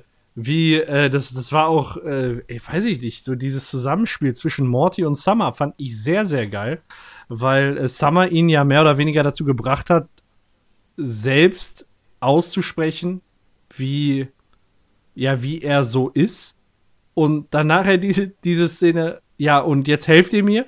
Und als Morty dann sagt, ja, das hat, das hat sie doch gerade schon getan. Ey, das ist so, so abgebrüht von den beiden. Ne? Auch so abgebrüht von Morty, ja. so richtig den Vater abserviert, weißt du? Mega. Ja, und in der nächsten Szene geht's dann in Fruppyland weiter, in Tommys Festung, ähm, wo der ähm, amtierende König äh, und wahrscheinlich der erste und letzte König Tommy äh, von Frubyland äh, ausruft, dass er gerne mit ein paar von seinen Kindern Sex hätte, um dann die Nachkommen zu essen und ja, es ist, ist irgendwie, ja, das, das gefällt allen und ja, er hat halt immer die besten Ideen. Perfekter Ausschnitt für einen Trailer, wa? Boah, ja. Weiß auch nicht, also. Echt, ich, ich, muss aber mal eine Zwischenfrage stellen. Warum hat er eigentlich so braune Flecken? Also braune Hände oder eine Hand ist so komisch bräunlich. Dann hat er irgendwo anders noch so braune Flecken am Körper gehabt. Was, was. Ja, ich habe mich halt auch schon bei den ersten Mal gucken so gefragt, so was äh, trinkt der denn? Was er ist, haben wir geklärt, aber also wir hatten ja am Anfang nur diesen Regenbogenfluss, unter ja. dem man atmen kann, aber vielleicht, also es war nie die Rede davon, dass er verdursten kann, also das scheint ja. kein Problem. Ihm hält ja da auch jemand so ein Teeservice hoch und sowas, aber es sieht so aus, als könne, als könne er sich nicht waschen, so, ne, so nach dem Motto. Ja. Äh, wegen, auch wegen den Flecken und so und dieses ja. komische Cape. Eklig. Pures Fruchtwasser. Mm. Ja, auf jeden Fall platzt dann äh, Beth rein und äh, sagt dann, äh, ja, ich komme jetzt hier, komme jetzt hier raus, äh, wir müssen zurück in die richtige Welt. Ey, wie der sich dann verkriecht und sagt, das ist doch hier die richtige Welt. Ne? Oder, oder wie, wie bezeichnen jetzt das? Das ist doch hier die Realität, oder? Nee, nee, sagt er schon so, das ist die richtige Welt. Ja, und sie versucht dann ihm halt klarzumachen, dass äh, er, er nach Hause kommen muss, sonst wird sein Vater hingerichtet, weil alle denken, er hätte sein Kind gegessen. Und dann sagt er, es ist nichts Verwerfliches daran, seine Kinder zu essen. Wo man so denkt, völlig krank. Ne? Der Vater wird hingerichtet, weil er denkt, dass, sei, dass er sein Kind gegessen hat und sein Kind ist verschwunden und isst die ganze Zeit seine Kinder. Also quasi, das, also das ist so absurd. Und ja. im Prinzip ist es ja nicht nur, dass der, dass der, also dass der Vater von Tommy hingerichtet wird, sondern wenn er nur wüsste, dass Tommy seine ganzen Enkelkinder ist. Mein Gott, da hätte er doch bestimmt auch was gegen. Die ganzen Enkelkinder. Manchmal muss man Dinge auch nicht unbedingt weiterdenken. So. Ja. also die Enkelkinder von einem Todeskandidaten werden hier gegessen. Und äh, ja, dann, dann sagt Beth halt auch, dass sie Beth ist. Und äh, ja, dann schickt er die Truppen auf Beth und äh, sagt dann, ja, kann ich mal hier irgendjemand töten? So nach dem Motto, finde ich auch so, so nebenbei so, ey, ja, hier, habt ihr gerade nichts Besseres, dann tötet die doch mal eben. Und ähm, ja, dann ist äh, die Szene auch im Prinzip vorbei. Man sieht da noch, dass so ein Kampf ansetzt. Und äh, dann sind wir aus der Szene schon schon ja, raus, aber, ich, aber äh, wichtig. Ich finde, genau. in der Szene wird was äh, Wichtiges klar, oder beziehungsweise genau. Bess wird etwas Wichtiges klar. Und zwar, ähm, dieser Tommy will da ja nur rauskommen, wenn sie sich entschuldigt. Und da sagt sie ja schon, oh, es tut mir leid, dass du eine Entschuldigung brauchst. Oh mein Gott, ich bin wie mein Vater. Und dann schlachtet sie den ersten Frupianer da ab und merkt so, ich bin wirklich wie mein Vater. Und ist das, das ist mehr so dann so ein erfreutes ja. Erstaunen, so, weißt du, und schlachtet dann die ganzen Viecher ab. Und das ist ja dann auch jetzt gleich, was in der nächsten Szene ähm, äh, sie erwähnt, so, sie, ihr ist klar geworden, dass sie wie ihr Vater ist. Zum einen genauso ja. schlau und zum anderen auch ist ihr eigentlich alles genauso egal. Und das ist, glaube ich, auch genau dieselbe Formulierung, die Rick gerade benutzt hat, als er gesagt hat, ja, es, es tut mir leid, dass, dass, ja, wie hat, wie hat er das gesagt? Es tut mir leid, dass dir das leid Dass tut. du eine irgendwie, Entschuldigung brauchst, Ja, ja. genau, dass du eine Entschuldigung Ja. brauchst. Genauso hat Beth es gesagt. Und das war Ja. dann für sie auch so der Triggersatz zu sagen, oh mein Gott, ich bin wie mein Vater. Und dann beginnt das Gemetzel. Ja, wo sie ein paar der eben erwähnten Utensilien einsetzt. Ja, das Messer, das sagt auch einen Satz, ne? Ja, ähm, endlich wieder abstechen oder sowas. Im äh, Endlich Englischen wieder sagt er töten, Born ja. to Endlich Stab. wieder töten. Born to Step. ja, ich finde, die äh, Beth hat hier einen, einen ziemlich lustigen Spruch gebracht, in dem sie nämlich äh, zu Tommy sagte, Inzestprinz. Ja. Ähm, Im Original, im Englischen sagt sie Princess Incest. Das kommt noch mal ein bisschen besser rüber. Aber ist äh, eigentlich auf den Punkt getroffen, ja. Ja, und dann sind wir in der nächsten Szene, wenn ihr damit fertig seid. Ja.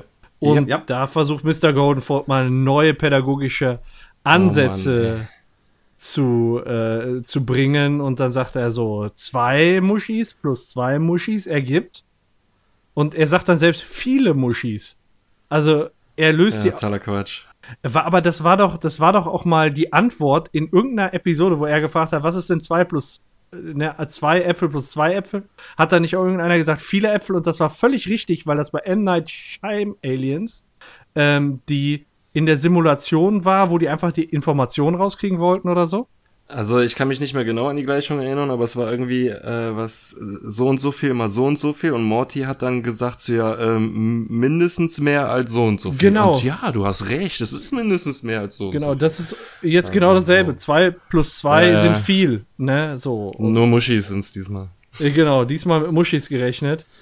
Und genau, ich, äh, er, und Ja. er passt das nur eben dem sexbestimmten Alltag der Schüler an. Und äh, ja, dann stürmt der ähm, Jerry rein und sagt so, Morty kommt ab heute nicht mehr von, äh, zur Schule und dann schwenkt die Kamera auf Morty. Und jetzt, jetzt kommt der Moment, ich habe die ganze Zeit drauf gewartet. Dann sitzt im Hintergrund, im Hintergrund ein Kind mit einem dicken Kopf den wir auch schon ein paar Mal gesehen haben. Ich hatte äh, vorher schon mal mit euch drüber geschrieben. Der Björn hatte den erkannt aus M. Night Shyam Aliens. Das war Staffel 1, Episode 4. Und ich konnte mich erinnern, dass der bei der Monster Party Staffel 1, Episode 11 dabei war. Ja. Und dann damals hast du geschrieben, du hast heiße Informationen Ich hab- über ihn gefunden und ab da habe ich dann auch, ich wollte nichts mehr über den, ich habe Ja. gar nicht gegoogelt oder so, weil ich mir jetzt anhören will, was du über ihn gefunden Ja, wir haben damals das so ein bisschen abgetan, weil der ungesund aussieht, haben wir gesagt, so, der, der hat bestimmt Krebs. Das ist das, was wir, was wir gesagt haben. So, ich, äh, ich guck gerade, hat der ein blaues Simpsons-T-Shirt an? Ah, ist eine andere Hm? Frage. Bart Simpson T-Shirt, ja. Sie, sieht ein bisschen so aus, ne? Und äh, ja, der hat aber gar keinen Krebs. Äh, das ist auch eine Anspielung auf eine real existierende Person. Ähm, erstmal die Erkrankung, die die Person hat, ist äh, nicht Krebs, sondern Progerie. Und äh, Progerie, jetzt muss ich mal eben gucken, äh, im engeren Sinne das Hutchinson-Gilford-Syndrom, auch Progeria infantilis genannt, ist ein Krankheitszeichen verschiedener Erbkrankheiten, die bei Kindern mit überschnellem Altern einhergehen. Das heißt, das ist eine Krankheit, bei der Kinder total schnell altern und schon aussehen wie Greise. Das heißt, der ist nicht älter, auch wenn der jetzt schon sehr alt aussieht als Morty, sondern der ist genau in demselben Alter. Äh, jetzt muss man, also Progerie hat der. Äh, das Krankheitsbild wurde erstmals 1886 von Jonathan Hutchinson und Hastings Guilford beschrieben. Auffälligstes Merkmal ist eine vorzeitige Vergreisung der betroffenen Kinder. Daneben gibt es auch die Form der Progeria adultorium, äh, die bei Erwachsenen etwa ab der Lebensmittel zu einem beschleunigten Alter führen. So, jetzt ist es aber nicht nur so, dass das kein Krebskranker ist, sondern ein Progeriekranker oder progeriekrankes Kind, sondern das ist eine ganz bestimmte Person und ich bin mir sicher, ihr habt die auch schon mal gesehen, als ich die Bilder gesehen habe, ähm, kam es mir auch total bekannt vor. Das ist nämlich Samson Gordon Burns, der da sitzt.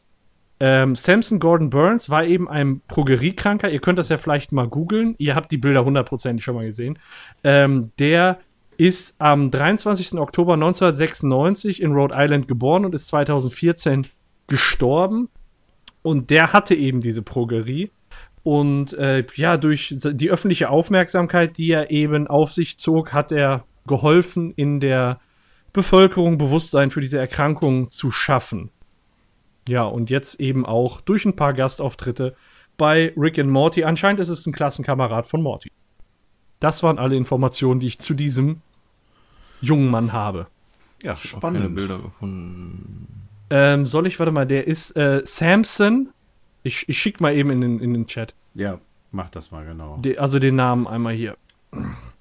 So. Ja, äh, nicht schlecht. Das, äh, was wir damals so leichtfüßig abgetan haben, hat jetzt doch noch Auswirkungen auf heute, dass da noch drauf Bezug genommen wird. Ach, Burn, ah, ich hab äh, mit U, B B wie Mr. Nee, Burns. nee, nicht wie Mr. Burns, sondern Bernds, wie Bernstein. Ja, okay, alles klar, ja. Ne, und der, der ist das. Okay, okay. Morty wird aus der Klasse genommen, hast du gesagt, ne? Ja. War es schon soweit. Weil, ähm, weil äh, Jerry reinkommt und sagt so, ja, nee, die kommen nicht mehr zur Schule und er hat auch schon so einen komisch orangenen Anorak an. Und äh, draußen am Korridor fragen sie dann, ja, was ist denn los? Ja, wir ziehen nach Alaska, glaube ich, sagt er, ne? Oder Antarktis, irgendwohin, wo es kalt ist. Ja, ja. Ja. Und die Kinder fragen ja, warum? Ja, weil es da schön ist und äh, Chiara euch umbringen will. Äh, warum das? Ja, weil sie ich mit ihr Schluss machen will und sie irgendwie denkt, das ist eure Schuld. Ja, warum laufen wir dann so? Also, was wolltest du sagen? Ich wollte, Entschuldigung, ich wollte dich nicht unterbrechen, aber das ist, ist so diese, diese typische Jerry-Informationspolitik, ne? So erstmal so was Unwichtiges sagen und dann so das, worum es eigentlich geht, im Nebensatz erwähnen. Ja. Das wollte ich nur kurz einstreuen, Entschuldigung. Ja, und die Kinder wundern sich dann, warum sie dann so äh, relaxed über den Gang schlendern und Jerry meint so, ja, ihr solltet definitiv laufen, so, aber mich jagt sie ja nicht. So, das. Das ist so geil. So ein fürsorglicher Vater. Und dann taucht sie dann auch schon auf und äh, bedroht sie und dann kommt Rektor Vagina aus seinem Büro raus. Kein Zusammenhang. Die Ge Gelegenheit nutzen die drei, um abzuhauen und äh, die Gelegenheit haben sie sehr gut, denn Chiara verhaspelt sich da so ein bisschen mit Vagina. Sie wissen nicht, wie sie aneinander vorbeigehen sollen und äh, schon sitzen sie drei dann im Auto und äh, hauen ab und die Kinder fragen dann ja, warum die denn jetzt sie jagen und nicht Jerry, weil sie haben sich doch äh, dazu entschlossen, irgendwie, also wenn irgendwas ist, nicht mit ihm mitzugehen, sondern mit der Mutter. Das haben sie doch bei der, bei der Gerichtsverhandlung gesagt und auf Facebook. Und äh, Jerry sagt dann, ja, irgendwie denkt sie, dass es eure Schuld ist, dass wir uns trennen. Warum? Ja, weil ich ihr gesagt habe, dass es eure Schuld ist. äh, und dann kommt's halt zum ersten Mal jetzt hier der Spruch, so, ja, ich bin kein schlechter Mensch, ich bin halt nur nicht einfallsreich, bla bla. Und äh, in dem Moment wird das Auto per Telekinese hochgehoben, sie springen raus, das Auto wird zerdrückt und ihnen hinterhergeworfen. Und äh, damit ist die Szene erstmal zu Ende. Und wir wissen noch nicht, wie es weitergeht. Ja. Und äh, weiter geht's. In der Garage von den Smiths, wo äh, Rick gerade ja, genau am, Du, du, du, äh, am Komponieren ist. Und äh, irgendwann, man hört nur du du, but du du. Und er hat seinen Arm wieder zurück. Ja, das ist mir nämlich bei Ja. den ersten paar Malen überhaupt nicht, habe ich überhaupt nicht drauf geachtet, wann der seinen Arm überhaupt wieder hat. So. Und Genau, ja, da- das ist mir auch heute jetzt Mittag habe ich dann nochmal ja. geguckt, so jetzt musst du mal drauf achten, wann der seinen Arm wieder hat und das ist da. Ja gut, er hat ja auch ein bisschen Zeit. ja, nachgezüchtet oder Verstand in einen anderen Körper übertragen. Irgendwie ist der Arm auf jeden Fall wieder da. Und äh, ja, Beth ist ziemlich, kommt, kommt dann auf einmal ziemlich blutverschmiert aus äh, Fruppyland zurück und äh, fragt dann so ganz auffällig, ja, was bräuchte man denn, um, wenn, also wenn jetzt Tommy nicht zurückkommen würde, was bräuchte man denn, um den zu klonen? Und dann sagt Rick, ja, ein bisschen DNA im Prinzip. Und da finde ich das so geil, dass, dass Beth holt dann so hinterm Rücken so eine Schachtel her und sagt, macht die so auf und sagt so, Tommy hat mir das hier mitgegeben. Und da ist so ein, so ein abgeschnittener Finger von, von Tommy drin. Den hat er mir ganz freiwillig mitgegeben, ja. Und äh, Also so. ja, einfach so. Und äh, dann übrigens immer noch 14 Uhr. Und äh, in der Garage. Und dann äh, sagt Beth nur, ja, äh, können wir das denn machen? Und dann sagt der Rick, ja, dauert drei Stunden. Und Beth geht dann schon so ganz, ja, mehr oder weniger enttäuscht raus und ist dann, ähm, ist dann fast draußen und Rick fragt dann, ja, wollen wir es nicht zusammen machen? Und äh, Beth ist da echt erfreut drüber und dann kann man halt zugucken, wie die dann äh, dieses, äh, ich sag mal, Klonen vornehmen. Und dabei läuft ein herrliches Lied. Ja. Das hast du doch bestimmt analysiert, das Lied, oder? Analysiert. Ja, ganz Ich hab- tief. Ich habe ich hab den, ich hab den. Text übersetzt. Für die Leute, die es jetzt auf Englisch gucken. Ich lese ihn jetzt einfach unmelodisch vor. So, äh, ich habe versucht, da noch irgendwie einen Rhythmus hin, hinzukriegen, aber äh, man kann es nicht singen auf Deutsch. Ähm, Ja.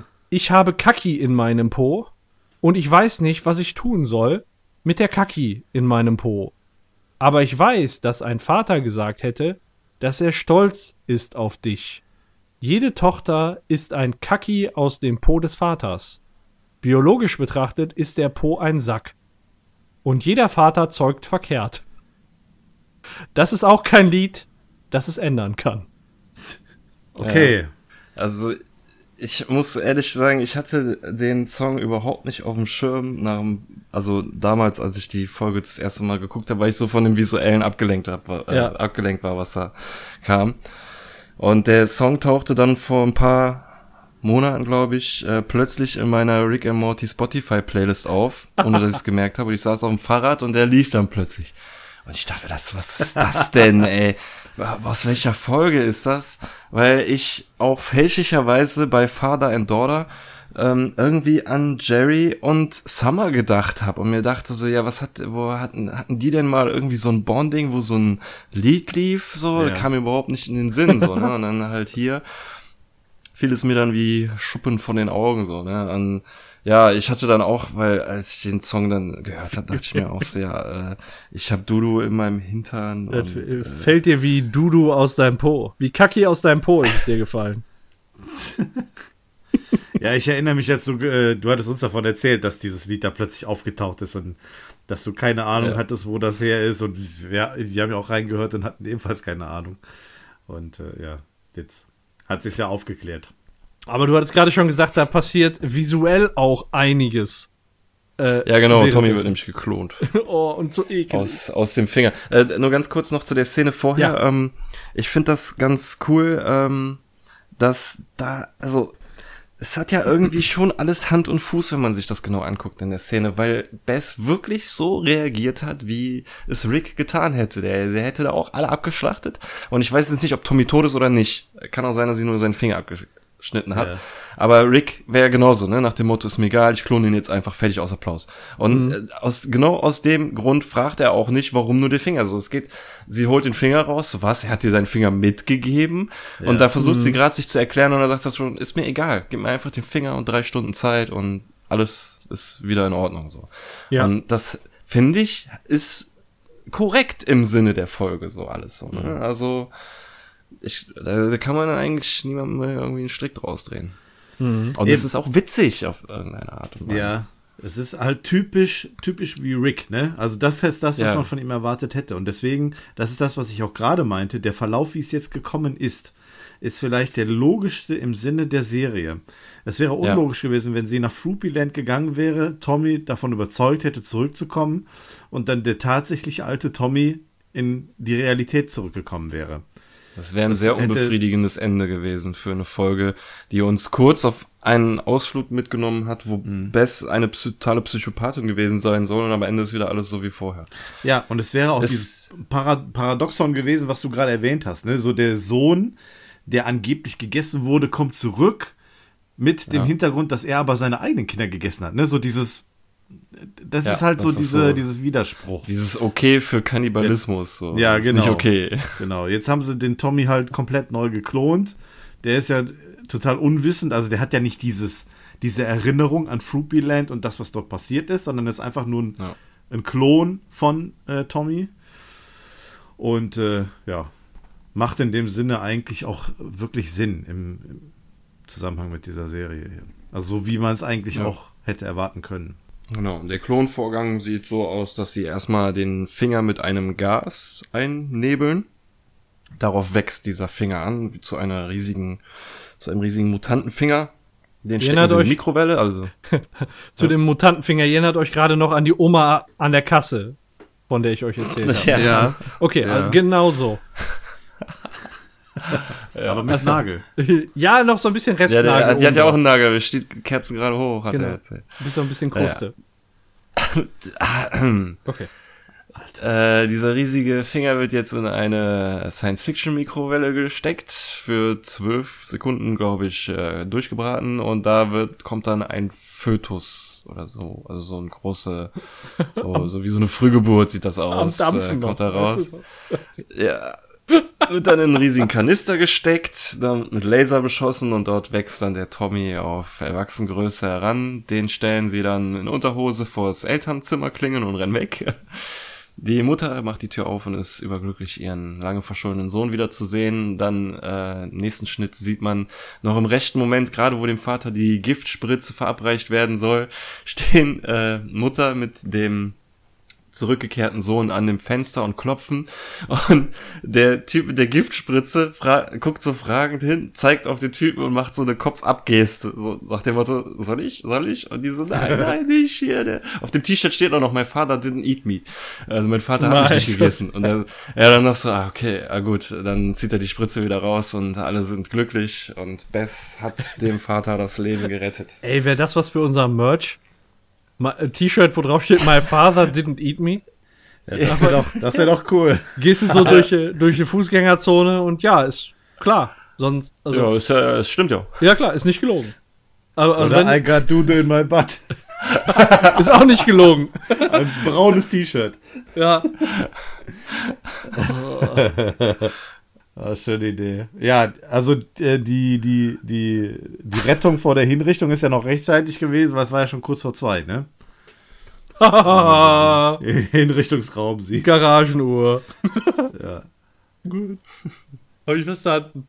Okay, nachdem sie dann dem Vater das Leben gerettet haben, kommen sie wieder zurück nach Hause und sind völlig erledigt und Bess sagt, sie legt sich hin und äh, fragt dann den Rick dann nochmal so, sie hat halt ihr ganzes Leben so getan, als wäre der Vater äh, ganz toll und dass sie versucht hat, genauso wie er. Und dann führt er den Satz weiter, so zu sein wie er, aber jetzt hat sie erkannt, dass er nicht so toll ist und äh, sie dadurch auch nicht so toll. Und dann fragt sie ja, ist sie denn böse? Und er sagt, nee, es ist viel schlimmer, du bist schlau. Wenn du schlau bist, ist dir alles egal und ähm, dir bedeutet das Universum quasi nichts mehr. Dir wird klar, dass das Universum wie ein Tier ist, das äh, eigene Kreaturen hervorbringt, die es dann wieder frisst, genauso wie dein komischer Freund Timmy. Und dann sagt sie, nein, er heißt Tommy. Und er dann halt sein Motto eh und je ist, ist egal, wie er heißt. Weil das ist jetzt quasi erledigt, die Geschichte, ist nicht mehr von Bedeutung. Und sie fragt sich dann halt, was sie jetzt machen soll. Sie hat keine Entschuldigung mehr, sich auszureden darüber, wer sie wirklich ist, sondern ähm, wer soll sie jetzt sein und was soll sie tun? Und Rick sagt, sein Rat wäre, einfach loszulassen, quasi das Universum entgleiten lassen und äh, zu machen, was sie will. Und sie sagt, das kann sie nicht, wegen den Kindern, wegen Jerry, wegen ihrem Job und wegen der neuen Staffel The Bachelor, die demnächst anfängt. Und dann schlägt Rick vor, er könne sie ja klonen. Genauso aussehen, genau die Erinnerung bis dahin. Sie könnte, würde sich um die Kinder kümmern, würde arbeiten gehen und die gleichen Fernsehsendungen gucken, genau wie sie auch. Und ähm, Bess könnte wohin gehen, wohin sie woll, wolle und zurückkommen, wann sie wolle, egal ob ein Tag, eine Woche. Wenn sie wieder zurückkommt, knipst sie den Klon einfach aus, sie nimmt den Platz wieder ein und es gibt keine Gefahr auf ein Blade Runner Szenario. Und tja, dann stellt sie sich halt die Frage, ob sie sich klonen lassen soll. Dann fragt sie sich noch, warum Rick das für sie tun würde, weil ihm doch eigentlich alles scheißegal ist. Und er druckst dann halt so ein bisschen rum, ja, gerade weil es ihm egal ist oder weil sie ihm vielleicht doch nicht egal ist, vielleicht liebt sie, äh, er sie ja, aber es ist alles von Bedeutung und sie soll sich jetzt äh, keine Gedanken drüber machen, geschenkten Gaul schaut man nicht ins Maul. Und dann meint sie so, ja, sie kann es nicht tun. Und dann sagt er, ja, dann lass es bleiben. Dann ist es aber wenigstens deine Entscheidung. Und egal, mhm. wie du dich entscheidest, mein Vorteil davon ist, dass du hoffentlich endlich Ruhe gibst. Kann, sehe ich ein irgendwo. Macht auch Sinn für Ja, mich, weil ja. er will halt Ruhe haben. Aber irgendwie sieht es auch so aus, als ob er sich um ihr Wohlbefinden kümmert, ne? Also macht er halt das Angebot, dass äh, er ihr eröffnet zu tun, was immer sie möchte. Sie könnte ja auch quasi eine Weltreise dann machen, wenn sie Bock hat. Ähm, Theoretisch bräuchte sie nie wiederkommen. ja, genau. Ja, Ja, sie geht dann zum Kühlschrank. Also, was wolltest du sagen? Ja, ähm, ich, eigentlich wollte ich, ich wollte jetzt noch anfangen, die Szene zu analysieren. Ähm, Ach so. Dann bring sie ruhig zu Ende, dann können wir gleich drüber reden. Ja, sie geht ja noch äh, kurz zum Kühlschrank, weil sie ja überlegt, wa- was sie machen soll. Ähm, da sieht man dann halt kurz Bilder von Summer und Morty, über die sie drüber streichelt. Abgesehen davon sieht man dann noch ein Bild von Morty und Schnuffels und mhm. von Jerry und Bess, wo Bess schwanger ist, so ein Hochzeitsfoto, glaube ich. Und ein Foto von Rick und Mr. Puppy Butthole. Genau. Und ja, dann weiß sie, was sie zu tun hat. Also sie ist sich am Ende dieser Szene ist sie sich sicher, was sie tun will. Sie hat sich entschieden. Also, ähm, ich finde diese Szene gar nicht so unwichtig. Also mit dem Hintergrund, was wir jetzt bisher erfahren haben, wie Beth als Kind gewesen sein soll, ähm, macht diese Szene hier durchaus Sinn, ähm, um so ein bisschen die Kurve wieder zu bekommen. Ähm, klar, stellt sie sich natürlich die Frage, was sie gewesen ist, was aus ihr geworden ist und was tatsächlich wichtig für sie ist. Das Angebot von Rick ist mh, hm, durchaus realistisch, weil wir uns vorstellen könnten, dass er das auch so hinbekommt. So dass sie tatsächlich das machen kann, was sie will und er halt eine Lösung findet, dass das auch möglich ist, weil sie, er sie ersetzen kann in dem Sinne.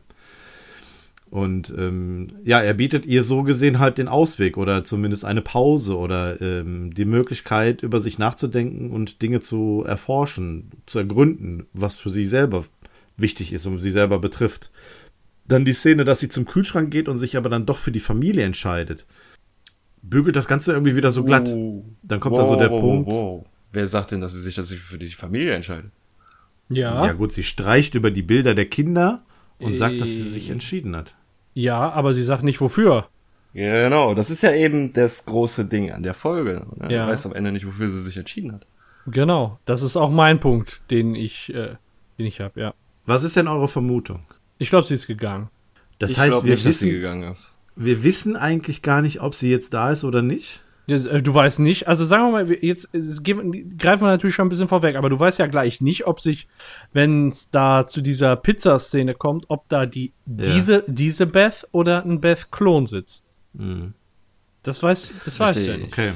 Ja, gut, okay. Und ich glaube eher, ich glaube eher, dass sie gegangen ist, so vom Gefühl her. Klar, du, du kannst es mit nichts belegen, aber irgendwie glaube mhm. ich, sie wird sich vielleicht eine Auszeit genommen haben.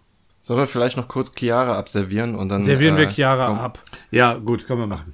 Okay, gut. Ähm, die ist nämlich jetzt immer noch dabei, die drei zu jagen, aber zufälligerweise genau in Richtung einer Höhle, wo auch diese Varixe nisten. Ähm, Ekelhaft. Und ja, Jerry ist verletzt und sie schleppen sich in die Höhle und meinen, oh Mann, die ist ja echt sauer und Jerry meint so, ja, genau, das tötet ihn an. und als sie dann drinnen auf die Varixe treffen, sind die erst erschrocken, weil sie denken, oh nein Gott, da, da kommen die Jäger. Nein, nein, wir verstecken uns genauso wie ihr. Nein, wir verstecken uns nicht, wir nisten, oh la la. Und dann bricht sie schon durch die, durch die Wand und äh, sagt, oh, deine Kinder müssen sterben, damit wir zusammen sein können. Daraufhin drängt Summer wieder äh, den Jerry dazu Schluss zu machen und daraufhin wird sie schon gewirkt, per Telekinese in die Luft gehoben äh, woraufhin sie sagt, ja, verdammt, Dad, jetzt mach endlich Schluss mit ihr. Und ich habe gelesen, diese Szene soll so ähnlich sein äh, wie in der Folge, wo die Gasorpasorpianerinnen den, ich glaube, Rick gewirkt haben, auch per Telekinese. Woran mich die Szene aber viel erinnert, ist an die Vindicators, wo Rick und Morty gewirkt wurden von dieser Nova Alten da am Ende. Und Stimmt, irgendwo kam diese Sprüche abgelassen haben. Irgendwoher kam ja. das bekannt vor. Das wird die Vindicators-Folge sein. Das, was du sagst, ja. ja. Ich muss an Star Wars denken. Naja, gut, okay. Und ähm, Jerry fasst sich dann endlich ein Herz und schlägt vor, Chiara, lasst uns durchbrennen. Und alle so, oh mein wow. Gott, ey. Selbst so ein Varix-Typ meint so, jetzt mach es kurz und schmerzlos. Selbst der hat es gecheckt. Und äh, dann sagt er, na gut, na gut, okay, lass deine Kinder in Ruhe. Der Einzige, den du wirken solltest, bin ich, weil ich mit dir Schluss machen will, weil äh, ich äh, dich quasi nur als Vorwand dazu genommen habe, eine meine meine getrennte Frau wieder zu mir zurückzubringen. So, ich bin, da sagt er nämlich auch wieder, ich bin kein schlechter Mensch, ich bin nur faul, ich bin Feigling und ich weiß, habe keinen Plan davon, was ich tue. Ich habe mit 17 eine Frau geschwängert und wir machen jetzt eine harte Trennung durch und das war alles keine Absicht, aber irgendwie habe ich dich als äh, ja, Lückenfüller benutzt. Und sie wird dann, also Chiara wird total sauer, sagt sie, ah, ihr Menschen, ihr seid so armselig äh, und widerwärtig. Und gerade als sie ausrich, ausrasten will, kommt hinter ihr noch so ein äh, Cordo-Dingsbums-Typ, also einer von ihrer gleichen Rasse. Und äh, fragt so Chiara, und Chiara dreht sich um und sagt so, Trendor? Und der Typ so, ja, was machst du hier? Ja, ich jage. Was? Das ist, das ist doch Quatsch. So hier, das soll ich dir glauben, dass das nichts mit äh, uns zu tun hat?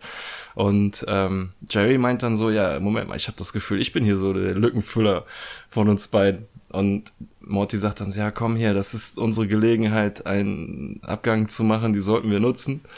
Und dann gibt's noch mal einen kurzen Umschnitt zu den äh, beiden Aliens und da sagt der Typ so, ja, Varix Nester gibt's in über 300 äh, Galaxien und du bist rein zufällig hier, das Ja, ist ja. doch Gorgon-Quatsch, reiner Gorgon-Quatsch. Ja, das ist Und ich so finde geil. die Szene so geil, auch im Englischen, this is Gorgon-Shit, pure Gorgon-Shit.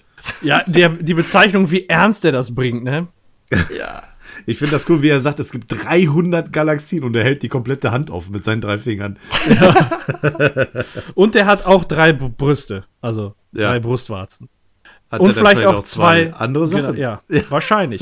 ähm, der äh, Morty sagt dann auch, lass uns verschwinden, aber er sagt das ein bisschen anders. Er sagt, wir haben hier ein Deus Ex Machina. Ja. Ähm, und da habe ich mal geschaut. Äh, der Deus Ex Machina äh, ist eine Lehnübersetzung aus dem Griechischen und bezeichnet ursprünglich das Auftauchen einer Gottheit mit Hilfe einer Bühnenmaschinerie.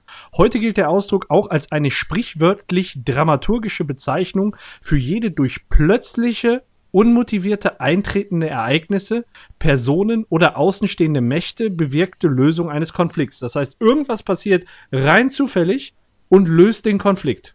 Das ist ein Deus Ex Machina. Und das ist genau So das, was. Captain Marvel kommt herbeigeflogen und Ja, im, schießt das Raumschiff ab. Genau, auf einmal zielen die Kanonen irgendwo auf die Wolken und ballern da rein und dann fliegt da irgendwie Deus Ex Machina in die, ne, also im Prinzip, man rechnet Ja. nicht damit, tritt plötzlich ein und äh, das ist das, was hier passiert ist. Ja, das heißt übersetzt Einsatz der Maschinen, ne? weil man dann halt damals in diesen Grie griechischen Theatern dann mit so Unterbühnenmechanismen dann plötzlich so ein Zeus dann auf die Bühne ge gebeamt hat. So. Genau. Einsatz der Maschinen, Deus Ex Machina, da ist er, ein Ja, ja. Und äh, ja, wie gesagt, das ist halt ein antiquierter Begriff schon so ein bisschen. Und heute sagt er eben, das ist so das plötzliche Auftauchen oder das plötzliche Eintreten eines Ereignisses zur Lösung eines Konfliktes.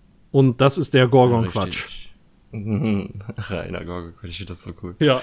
Äh, ja, gut, Wird in damit haben wir Sprach- Chiara abserviert. Wird in Wortschatz aufgenommen. Gorgon-Quatsch. Ja, im, Untersti- Im Untertitel stand Gorgon Scheiße, fand ich ein bisschen besser. Und, äh, und komischerweise hatte ich in Erinnerung immer Gorgon Mist. Das, wird, das taucht nirgendwo auf, aber irgendwie hatte ich das in meinem Kopf. Aber ist alles gut. Hauptsache Gorg aus Gorgon. ja. Gut, damit äh, wird dann, ist das Wochenende auch beendet und die Kinder können wieder zurück zur Mutter. Und da kommen wir dann halt jetzt zu der Szene, wo wir nicht wissen, ob das unsere echte Bess ist oder nicht. Die so, nämlich so gut gelaunt jetzt an den Essenstisch Ja. kommt und sich an die Kinder, zu den Kindern setzt und fragt so, was wollt ihr essen? Pizza? Ja, Pizza klingt toll.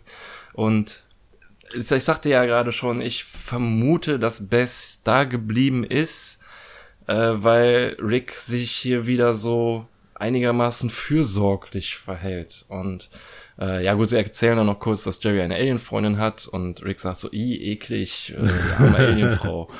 Ja. Ja. Und ähm, Aber was, Ja. was ich halt komisch finde, ist, Beth fragt echt nett, wie es denn dem Vater geht. Was auch so gar nicht Beth-like ist. Und die reagiert überhaupt nicht darauf. aber ganz kurz, warum sollte sie denn nicht Beth-like sein, wenn sie ein Klon ist? Sie ist doch genau eine genau identische Kopie. Also muss sie auch, sie ist ja kein Android oder so, wie wir es in meiner anderen Folge hatten, wo sie sich so komisch Ja, aber sie kann sich sondern an die- Sie ist ja eine genaue. Sie kann sich an die Vergangenheit doch nicht erinnern. Das hatten wir doch gerade bei Tommy auch gesagt. Ja, Der aber wird doch sich ja wohl, dass nicht. sie sich getrennt hat. Also- Und warum sie sich getrennt hat. bei Tommy hatten wir Du bist zu gerade. dem Punkt in der Ja. Garage, meiner Meinung nach. Bei, Oder? bei Tommy hatten wir gerade gesagt, der erinnert sich dann ja, die neue Fassung von Tommy erinnert sich dann ja auch nicht daran, dass er die ganzen Viecher gefressen hat. Da müsste. Ja, das könnte aber meiner Meinung nach dann auch so halt wie weggelasert wie in Mortys Mindblowers. Okay. Weißt du, so drauf programmiert auf den aktuellen Stand. Aber bei Bess hat er ganz explizit gesagt, auf deinem jetzigen Wissensstand kann Okay. ich dich klonen. Also es würde keinen Unterschied geben. Und deswegen halt frage ich, warum sie dann hier nicht Bess-like sein. Also das so Ja. oder so muss es hier eigentlich Bess-like sein. Und gerade weil sie halt dann ist, ist es für mich halt so, dass sie sich bewusst dafür entschieden hat und deshalb jetzt auch glücklich mit dieser Entscheidung ist. Genauso wie es halt auch Rick gesagt hat, egal wofür du dich entscheidest, ich hoffe, du kommst dann mal runter so und bist dann wieder glücklich. Ja. Und sie hat dann halt rausgefunden, dass Anandos wohl geschlossen hat und äh, direkt macht Rick ein Portal auf, geht hindurch und kommt direkt mit zwei Pizzaschachteln zurück und sagt so, ja, ich war in einer Dimension, wo ein anderes noch nicht zu hatte. Hier, bitteschön. Und dann machen sie Kartons auf, essen und sagt so, nur um das klarzustellen, es war keine Zeitreise, da lagen einfach ein paar Pizzen auf der Trese, die habe ich mir gegrannt. Ja, das ist wichtig. Ja, weil er direkt wieder reinkommt, ne? Ja. ja. Und es keine Zeitreise in dieser Serie gibt. Ja, das stimmt. Ähm, ja, das ist jetzt sehr, sehr schwer zu deuten. Ähm, also ich bin nach wie vor, weil ich kann mir nicht vorstellen, dass Beth sich jetzt tatsächlich hat klonen lassen und abgehauen ist. Vielleicht werden wir irgendwann mal erfahren, ob das tatsächlich so passiert ist oder man wird nie wieder darauf eingehen. Ich weiß, es gibt ein Spin-off, die Beth Chronicles. Dann ist sie Ja. unterwegs irgendwo in der Galaxis und schlachtet alle einfach nur mit ihrem rosa Killermesser ab. Ja, das hätte natürlich Potenzial, eine Geschichte zu erzählen, aber ist das das, was man, was man sehen möchte? Möchte man jetzt tatsächlich die Familienmutter irgendwie in 20, 30 Episoden sehen, wie sie quer durch die Galaxie gereist ist oder durch Dimensionen und äh, andere Viecher abgeschlachtet hat? Ich glaube, das ist etwas, was keiner sehen will. Deswegen würde ich jetzt auch mal behaupten, dass sich jeder vielleicht darauf einstellt, dass die Beth geblieben ist. So gedanklich, weil es auch, auch gar nicht so, ob, so offensichtlich auffällt, dass sie weg ist. Also ich habe Also mir den Gedanken hätte- auch gar nicht gemacht gehabt. Es hätte wirklich Potenzial, dass es irgendwann in irgendeiner Staffel nochmal aufgegriffen wird, dass sie wiederkommt als Alienjägerin oder was weiß ich, ne? Aber äh, ich will hier nicht zu viel verraten, aber allein da, dass in der nächsten Folge schon auf dieses Thema eingegangen wird, glaube ich, ist das dann damit abgehakt. Und Okay. äh, wir sehen dann in der nächsten Folge, ob das in der Folge dann auch abgehakt wird oder nicht, aber ich glaube, sie ist da geblieben. Es käme mir ein bisschen cheesy vor, wenn sie sie irgendwie in Staffel 5 dann nochmal auspacken und man sich die ganze Zeit denkt, so scheiße, man, Staffel 4 war gar nicht die, es war ein Klon und so. Und äh, ich sagte ja eben schon, äh, so sie sagt so, oh Mist, das hat zu und er direkt bap, Portal auf und hier Pizza. Das ist jetzt für Ricks Verhältnisse ist das schon. Er hätte auch einfach sein Bier nehmen können und abhauen können so und sich einen Scheiß kümmern können so ne. Aber sie hat sich jetzt gerade eben, sie kam irgendwie wahrscheinlich aus der Küche, sie hat sich gerade eben dazu entschieden, äh, mit ihrer Familie zusammen zu bleiben, ist glücklich und er will jetzt so dieses High, dieses Gefühlshigh so ein bisschen aufrechterhalten, damit dass er dann auch, weil sie sagt ja dann auch so, oh ich liebe dich und knuddelt sich an ihn ran und so und Klar denkt man sich in dem Moment, ist das die echte Bass so? Und es soll, soll zumindest wahrscheinlich bis zu dem Zeitpunkt, wo es endgültig geklärt wird, auch so sein, dass sich, glaube ich, da jeder selber seine eigenen Vorstellungen machen soll. Und naja, schauen wir mal, ob es nochmal irgendwann endgültig geklärt wird. Ja. Also ich habe Aber was ich, ich, ich habe es für mich als Entschuldigung genommen, jetzt um diesen Charakter wieder zu drehen. Also um Beth wieder die sein zu lassen, wie sie früher auch war. ja, es ist halt so wieder, ne? Jetzt zum Ende der Folge ist wieder alles so, wie es, sag ich mal, in der Staffel 3 war. Wenn es so wie früher war, dann wäre jetzt Jerry auch mit dabei, aber die sind jetzt zur Zeit geschieden. Deswegen ist es jetzt erstmal so, wie es in, am Ende jeder Folge Staffel 3 ist. So, das ist alles erstmal wieder so auf einigermaßen Reset zurückgedreht. Und ja, habt ihr noch irgendwas zu der Episode? Ja, ich habe noch eine Frage. Am Kühlschrank, das hast du gerade gesagt, haben wir ein Bild von Rick mit äh, Mr. Poopy Butthole gesehen. Ja. haben wir nicht mal irgendwann gesagt, dass Poopy Butthole nicht in Ja. dieser Dimension ist, wo wir Ja, ich, ich habe das gesagt. Ich äh, glaube ich, letzte Folge sogar. Vielleicht muss ich mich dann doch von dem Gedanken lösen, dass es äh, äh, Mr. Puppy Butthole dann letzten Endes doch in C137 gibt. Ja, aber das ist das, was, was mir so ein bisschen in den Gedanken kam und ich mich auch vielleicht so ein bisschen dran geklammert habe, dass das hier auch wirklich wieder nicht unsere Familie ist, weißt du? Ja, aber das, Das ist würde dann so auch Ding irgendwann zu weit gehen, dass dann plötzlich dann Ja, das sind viele dann halt Folgen sind, irgendwelche wo nicht unsere Theorien, ja. Sind und so, ne? Und naja. Nee. Vielleicht habe ich da ein bisschen zu viel äh, interpretiert. Nee, ist ja- Kann ist ja kein Problem. habe. Macht ja nichts. Dafür sind wir hier, um drüber zu reden. Aber mehr habe ich zu dieser Episode jetzt eigentlich auch nichts, außer meiner Also, Bewertung. Mir ist gerade eingefallen, dass wir eine kurze Dialogzeile über, äh, übersehen haben, die ich relativ wichtig finde, beziehungsweise was heißt wichtig? Es wurde irgendwann mal, äh, hat in der Garage Rick zu Bess gesagt, ähm, du bist gar keine, gar nicht meine richtige Tochter. Und daraufhin sagt Hm, Bess, ja, stimmt. ja, ich weiß, ich bin eine von vielen äh, Töchtern aus vielen Dimensionen, bla bla bla. Das wurde mir viel zu lapidar einfach da so stehen gelassen, so, ne? Der sagt so, ich, du bist nicht meine richtige Tochter, so. Und, naja. Das äh, lege ich jetzt vielleicht auch nur wieder zu viel Wert auf. Äh, Nee, ist mir auch Zeilen, aufgefallen. Hast du völlig recht. Äh, haben wir vergessen drüber zu reden. Hätten wir drüber reden müssen. Gut, dass es noch auf dem Schirm hattest. Tun wir ja. Und ähm, ja. es ist, ähm, also ich fand es auch, wie es abgetan wurde, relativ kurz ab. Äh, die, die Erklärung wird sicherlich die richtige sein. Ne? Ja, komm, ich komme halt von woanders. Aber mir war nicht so klar, dass die Beths das auch wissen. Ne, mir, mir war klar, dass Rick und Morty das wissen. Aber für den Rest der Familie dachte ich immer, das wäre ein 1 zu 1 Tausch und die haben davon nie was mitgekriegt, weil Rick und Morty danach äh, reine gemacht haben, so nach dem Motto. Aber so muss es ja, ja. Beth auch bewusst sein, dass sie eine von vielen ist und sie eigentlich gar nicht die Beth ist von Rick. Ja. Also, und das war mir vorher nicht klar einfach. Ist das denn hier noch eine Anspielung auf die Folge damals, wo die, der Rick und der Morty aus dieser Dimension äh, g- gestorben sind und unsere hier die ersetzt haben? Geht, ist Ja, das darauf ja zurückzuführen, dass er das so, dass er das so sagt?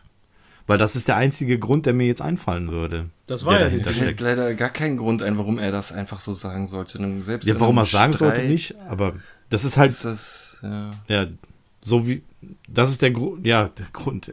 Ja, das wegen, die- wegen Cronenberg-Folge, würde Ja. ich auch sagen. Das ist so der Genau. äh, offensichtlichste äh, Grund, warum er das sagen sollte. Und, aber sie, sch- Ja, ich denke mal, es wird vielleicht Zeit, dass wir zur Bewertung kommen, falls ihr nichts mehr habt. Wer möchte denn anfangen? dann mache ich, wenn keiner möchte. Ja. Oder möchte. Gerne. Okay, ja, ja. Dann äh, fange ich an. Äh, ich muss nämlich, äh, ich fange mit einem Geständnis an. Ich habe diese Folge sehr lange nicht geguckt und ich glaube, ich habe sie sogar vorher, vor der Vorbereitung nur ein oder zweimal gesehen. Ähm, damals, als die Staffel neu rauskam. Wir haben dann relativ zügig mit dem Podcast angefangen und ab dem Moment, wo wir mit dem Podcast angefangen haben, habe ich so gehalten, dass ich immer nur die nächste Folge geguckt habe. Und daher diese Folge äh, lange dann deshalb nicht mehr geguckt habe, das ist jetzt schon eine ganze Zeit lang her.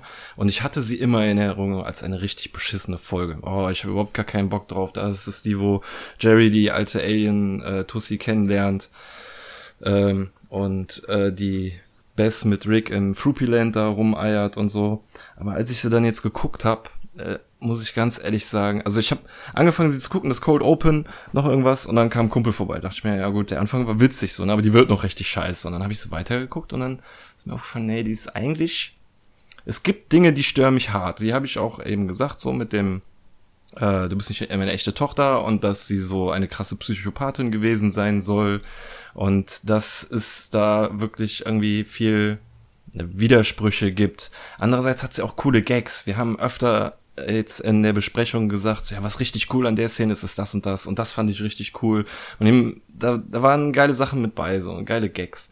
Ähm, weswegen ich meine Bewertung letztendlich noch ein bisschen hochgeschraubt. Ich habe gelesen auf ähm, IMDb und äh, Reddit und so haben sich viele Leute an dem Thema Inzest-Kannibalismus gestört. Ähm, kann ich äh, vielleicht verstehen, dass es da Leute gibt, die damit ein Problem haben.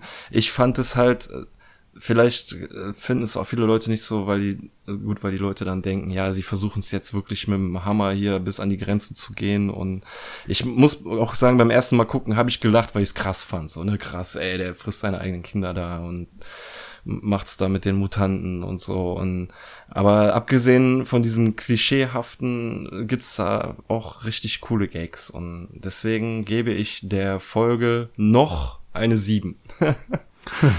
was äh, ja, was was ich weiß nicht, also auf jeden Fall besser als ich es am Anfang gedacht hatte, bevor ich mit der Vorbereitung angefangen hatte. Es, man muss vielleicht ein bisschen daran gucken, man bewertet die Folge wahrscheinlich danach, was man von der Serie erwartet. Erwartet man jetzt, dass es äh, krasse Charakterentwicklungen gibt, dass es ähm, kontinuierliche Geschichten gibt, die fortgeführt werden, dass es einen großen, umf umfassenden Plot gibt, oder sieht man die Folgen einzeln für sich? Wenn man die Folgen einzeln für sich sieht, ist jetzt am Ende erstmal wieder alles so wieder auf den äh, Nullstand gesetzt, sage ich jetzt mal. Und äh, die nächste Folge kann quasi wieder von vorne anfangen. Man kann aber auch da anknüpfen. Also eigentlich ist in der Folge für jeden was drinne, so, ne? Nur ist halt manchmal ein bisschen blöd rübergebracht. Also, wie gesagt, eine 7. Ja, ist durchaus nachvollziehbar. Ähm, dann mache ich mal direkt weiter. Äh, ich habe die Folge tatsächlich auch so ein bisschen in Erinnerung gehabt, ähm, bevor wir hier mit diesem Ganzen angefangen haben. Ich habe äh, vor ein paar Episoden äh, dann nochmal irgendwie so nochmal den Rest in einem Rutsch gesehen gehabt, wo die Folge natürlich mit auch dabei war und jetzt in der Vorbereitung. Äh, mir war aber trotzdem auch immer im Hinterkopf, dass es die Folge gab, wo Jerry diese Freundin da gehabt hat, diese außerirdische Freundin. Von daher war die schon noch irgendwie so ein bisschen präsent. Ähm, als ich sie dann aber jetzt auch in, in der Vorbereitung gesehen habe, musste ich dennoch immer wieder an die Episoden, die letzten beiden, die wir besprochen haben, auch noch denken, weil das jetzt unmittelbar daran anschließt. Ähm, diese Folge werte ich eher als eine durchschnittliche Folge, die eigentlich keine wirklichen Höhepunkte hat. Wir haben hier diese klassische A- und B-Story wieder, wie wir es früher auch schon gehabt haben. Ähm, die unterschiedlichen Charaktere, die miteinander unterwegs sind. Jetzt haben wir halt mal Rick und äh, Beth, die auf Abenteuer waren. Ähm, unterm Strich erkennt Beth aber hier, dass sie wie ihr Vater ist. Auf der anderen Seite wird sie aber dann noch in ein entsprechendes Licht gerückt, was sehr kontrovers ist. Diese, dieses Thema mit dem Inzest-Kannibalismus, was du gerade sagtest, ähm, stört mich persönlich auch, weil ich diese Darstellung, ja, das ist, ist vielleicht witzig dargestellt, aber so das Thema an und für sich finde ich ein bisschen, bisschen zu, zu krass hier. Also das stört mich schon, schon ein wenig. Ja, ich finde persönlich, dass es hier wenig Gags gibt, also keine, keine richtigen Kracher, so in dem Sinne. Okay, wo, wo er da diese Kiste hat und den ganzen Kram auspackt, die ist cool, die, was er da aufzählt. Aber so an und für sich sind wenig Gags, die so, so hängen geblieben sind. Ähm, unterm Strich bleibt da nicht viel übrig bei der Folge. Was positiv ist, ist, dass endlich mal wieder alle zu sehen sind. Also die komplette Familie mit Jerry, dass alle wieder irgendwie ein bisschen was miteinander zu tun haben, dass dieses Thema der Familientrennung wieder ein Thema ist. Finde ich gut, dass man hier daran anknüpft. Negativ aber wiederum ist die Darstellung von Beth als diese bösartige Psychopathin und der Jerry, der selber zugibt, Rassist und Sexist zu sein. Das sind so Punkte, die mir nicht gefallen. Das ist, ich will die Charaktere so nicht sehen. Äh, ich ich habe mich mit der Folge ein bisschen schwer getan, weil ich auch, wie, wie, wie gesagt, die anderen beiden, die wir zuletzt hatten, auch tatsächlich noch so im Fokus sehe und direkt damit vergleiche, was der Folge vielleicht nicht unbedingt gut tut. Aber dennoch kann ich das nicht, ähm, nicht unberücksichtigt lassen, deswegen gebe ich der Folge eine 5. Okidoki, eine 5. Und Le Paco. Ja, jetzt habt ihr natürlich schon vieles gesagt. Also ich muss erstmal dazu sagen, natürlich ist Inzest ein schlimmes Thema da draußen in der Welt und das sollte nicht vorkommen und das ist ganz schlimm. Mich stört's in einer Zeichentrickserie überhaupt nicht. Und ähm, das Thema, das wurde jetzt, ja, was soll ich sagen, das wurde jetzt nicht pädagogisch wertvoll beleuchtet, sondern äh, wurde wieder in die Fresse humormäßig, Rick and Morty mäßig äh, uns auf den Tisch gebracht und ich fand das, ich fand das in Ordnung. Ähm, ich muss auch ganz ehrlich sagen, aus meiner Sicht hat diese Folge keine Schwächen, aber eben auch keine Stärken und damit ist sie so, wie soll ich sagen, äh, furzt so ein bisschen Fahrt die 20 Minuten entlang mal hier und da ein Gag, aber auch für, für Rick and Morty ist das eine, eine extrem flache Episode, die aber, ich glaube, viele, viele äh, negative Bewertungen auch gerade deswegen bekommen hat, äh, weil sie eben die Position hat in der Staffel, die sie hat. Wäre sie zwei Episoden früher dran gewesen, also vor der, ich sag mal, der Top-Combo in der äh, Staffel 3, glaube ich, würde äh, die Folge auch bewertungstechnisch noch mal ganz anders reflektiert werden. Äh, meine Bewertung ist eine 7. Yay, willkommen auf der 7er Seite. Das muss man mal Taschenrechner. Mach's dir bequem. muss ich mal den sehr Taschenrechner anwerfen. 5 plus.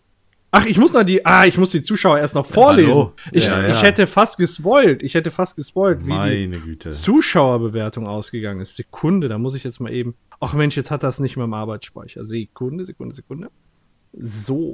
Oh Mann. Wieder sehr, sehr viele Bewertungen. Dankeschön dafür. Ich fange oben an.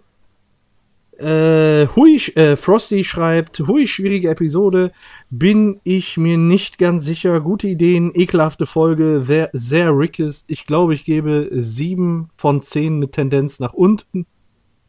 Dann äh, äußert er sich auch noch positiv zu den anderen Bewertungen, sagt, er findet es gut, dass hier nicht nur Top-Bewertungen gegeben wird, sondern werden, sondern auch die Folge mal kritisch hinterfragt wird. Äh, daraufhin kommt Achim mit großartige Folge, lache jetzt immer noch beim Gucken über viele Witze. Die Ekelhaftigkeit senkt es allerdings, deshalb nur neun Punkte.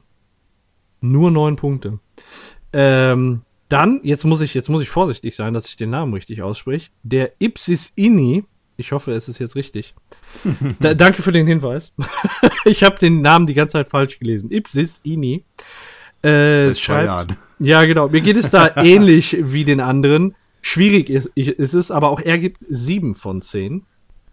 Dann kommt unsere Sudelnuppe. Sieben von zehn. Eigentlich mag ich bei dieser Folge nur die erste Hälfte so wirklich. Beths Kindheit und die damit verbundenen Abgründe sind super. Das Ende fühlt sich aber unglaublich falsch an. Vor allem, dass sich Rick gegen Jerry geschlagen gibt.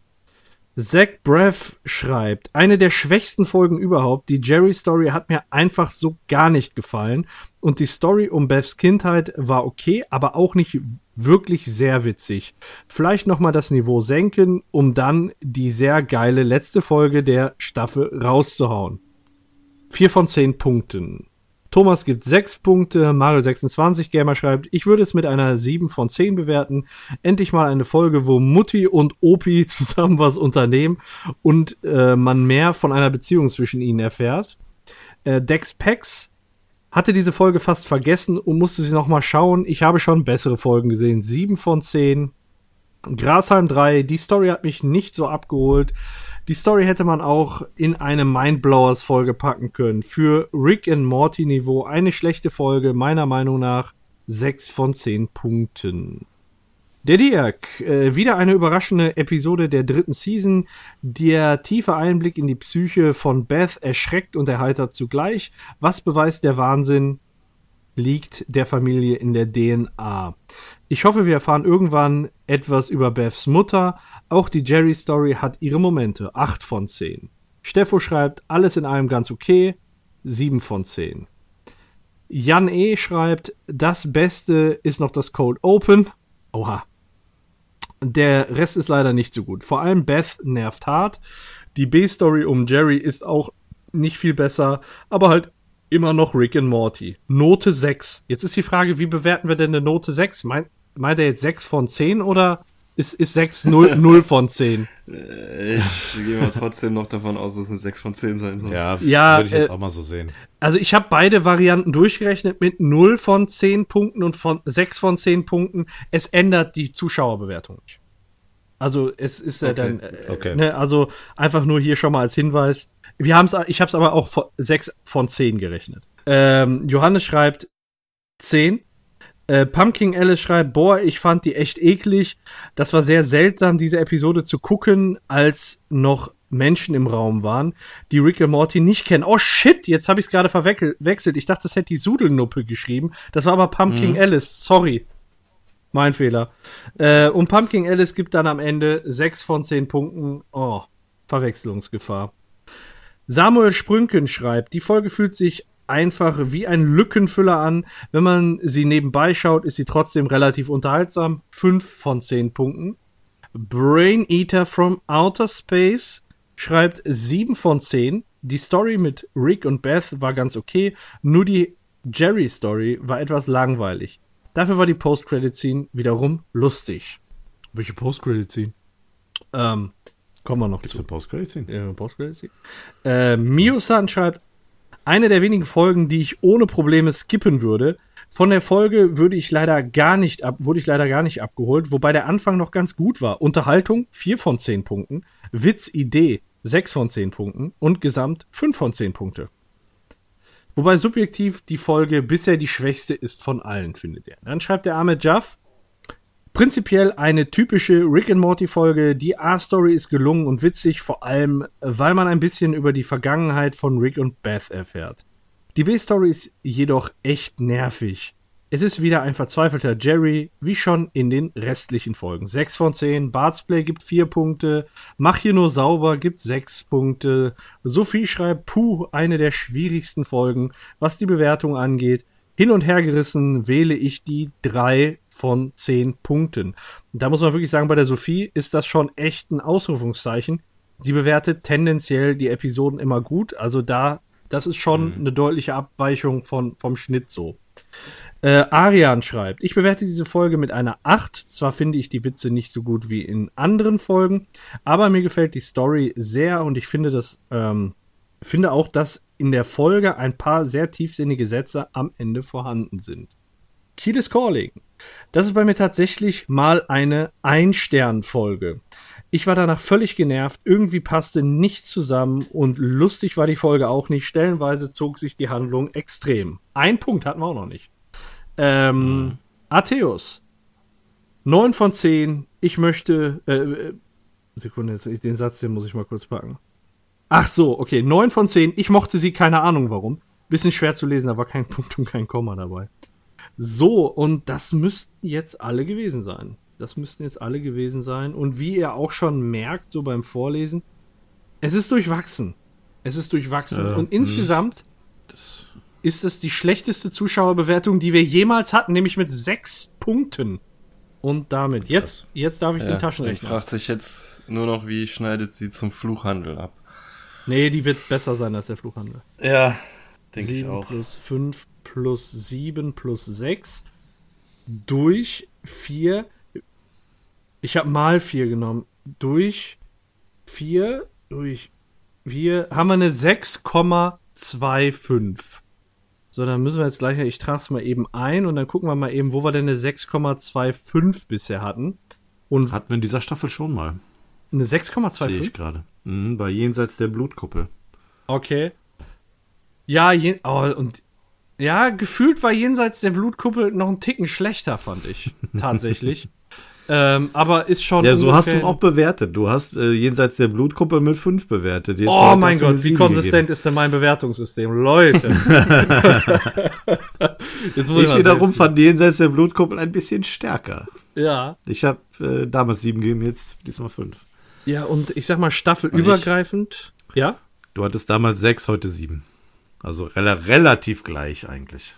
Ähm, und insgesamt natürlich äh, vorletzter Platz teilt, wie, wie der Jens sich, äh, wie der Jens gerade gesagt hat, teilt sich diese Episode mit Jenseits der Blutkuppel. Auf dem letzten Platz immer noch abgeschlagen Krise im Fluchhandel und in der Region, sag ich mal, der Rasenmäherhund, der fantastische Mr. Meeseeks und Morty Jr. Wobei mir gerade auffällt, Morty Jr. Also es hat ja schon gewisse Parallelen auch von der Handlung, ne? Naja, gut. So in der Was? Region. School of Rick, also die Pilotepisode, die ist ja schon wieder mit 6,7 mhm. einen Ticken weggezogen. Ja, kann ich leben mit der Bewertung.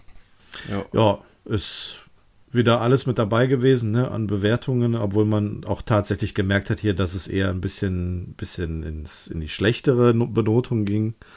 Äh, die Begründungen waren ja auch alle zutreffend, das lässt sich alles nachvollziehen und ähm, ja, ähm, es ist, glaube ich, das, was äh, ja, das, was gerade auch erwähnt wurde, die Position der Folge ist halt relativ negativ. Wäre sie, du hast es, glaube ich, gerade gesagt, Paco, wenn sie zwei ja. Episoden vorher gewesen wäre, dann hätten wir, auch wenn sie vielleicht in der ersten Staffel gewesen wäre, hätten wir sie vielleicht auch anders bewertet. Aber Kann es ähm, ja. steht halt auch so wirklich in dem Vergleich mit den anderen stärkeren ja. Episoden, die wir jetzt zuletzt Ich sehe aber tatsächlich gerade, dass äh, die zweitschlechteste Episode der Zuschauer ever auch jenseits der Kuppel war. Ja. Also Dann haben wir beide in einer Staffel gehabt. Beide ja. schlechtesten Folgen in einer Staffel. Genau.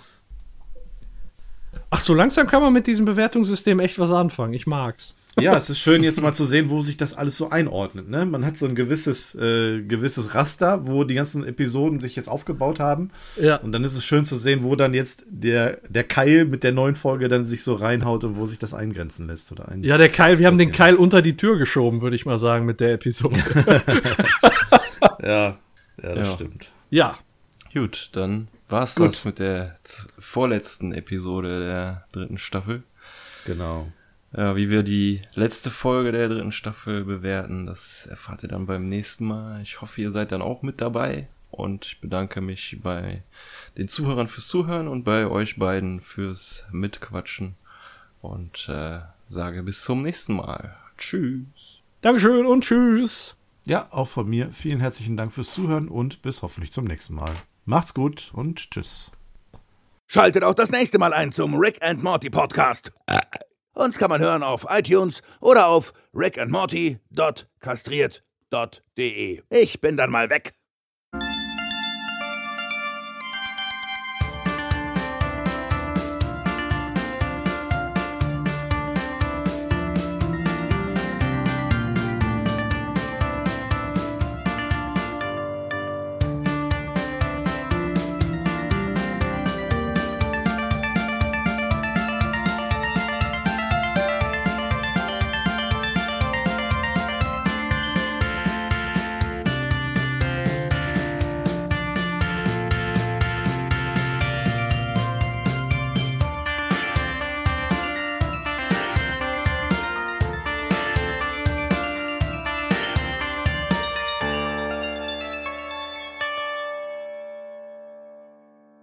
Willkommen zurück zur Post-Credit-Scene der neunten Folge der dritten Staffel, in der es eigentlich nur ein Bild gibt die ganze Zeit.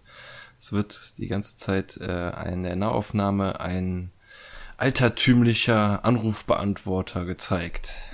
Sieht so ein bisschen aus wie aus Holz gemacht, also wirklich alt. Und die Nachrichten laufen ab. Also es sind, ist übrigens der Anrufbeantworter von Jerry. Das hört man an der ersten Nachricht. Die ist von Chiara, die sagt so, hallo Jerry, hier ist Chiara. Mein Freund hat unsere Textnachrichten äh, gelesen, er ist echt sauer. Er wird wahrscheinlich auf dem Weg äh, zu dir sein, um dich umzubringen. Und äh, eine zweite Nachricht ist dann auch schon der ähm, Tarok oder wie er hieß. Und Nee, meinst du, ich habe. Das ist nämlich das Ka- Besondere hier. Hier ist es nämlich Karmox. Er sagt, hier ich- ist Karmox. Ich habe deine Sexnachrichten Ach so. an meine neue Freundin Chiara abgefangen. Also es ist ein ein neuer Kerl. Das ist ein neuer Das ist ein Kerl. neuer ja. Kerl, krass, ist mir gar nicht aufgefallen. Ja, ja weil ich habe deine eure sexuelle Kommunikation abgefangen. ja, genau. Cool. Ich werde kommen und dich umbringen. Dann äh, Nachricht Nummer drei ist äh, Rick mit Joe, äh, Yo Jerry, hier ist Rick. Rick. Ähm, um das Alien, das sich umbringen will, brauchst du keine Sorgen mehr zu machen. Ich habe ihn umgebracht. Ich bin immer für dich da. Ciao. Und dann, Im Englischen, äh, im Englischen sagt er, hier, hier ist Big, äh, Big R.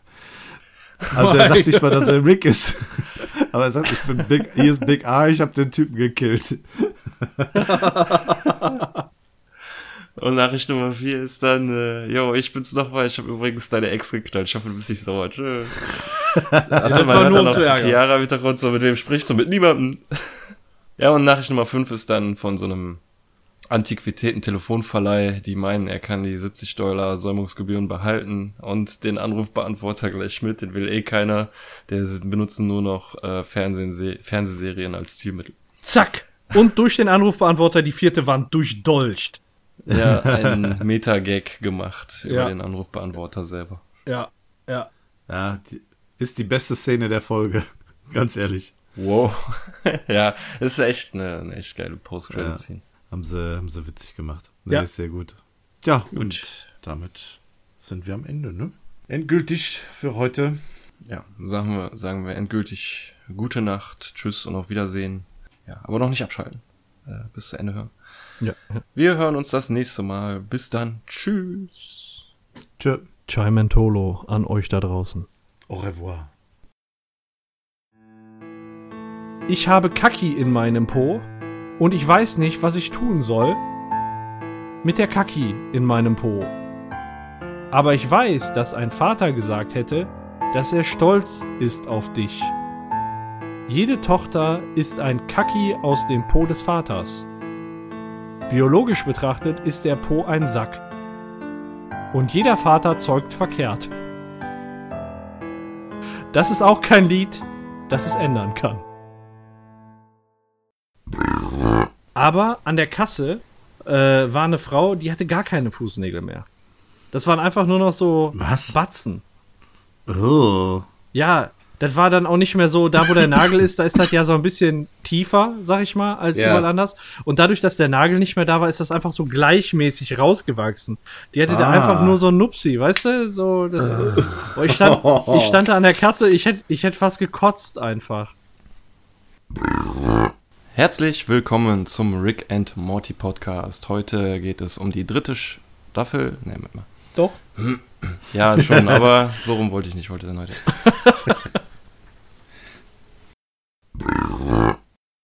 Die heutige Folge heißt im Deutschen der Oh. Anfängerfehler. wieder? Wer telefoniert denn da? Das war wirklich Mein Gott. Das ist doch Gorgon-Quatsch, den du da machst. Na, schmeckt's? Lecker. Mit Schokosoße? Nee, ich mag nur Zimt und Zucker. Das ist das Geilste. und Zucker. Ja, ich hatte, ich hatte letzte Mal mit, äh, mit Nutella, aber danach hatte ich so Sodbrennen gekriegt. Mal gucken, ob es diesmal klappt. Am besten im Maloxan tunken, so, weißt du? In was? In was? Ach so, so Anti-Sodbrennt. Ja. Sod. Das Ding Zeug. Chill mal deine Nuggets. Der Rasen geht voll ab, yo. Das war das, äh, oh, welche war das denn nochmal? Das war die mit dem, mit dem, ähm, mit dem Pimmelfinger-Alien, ne? Äh, mit, mit, äh, äh, An Blimblam. an welchen Merkmalen du die Folge benennst. Ey. Das war Blimblam. Die Blimblam-Episode.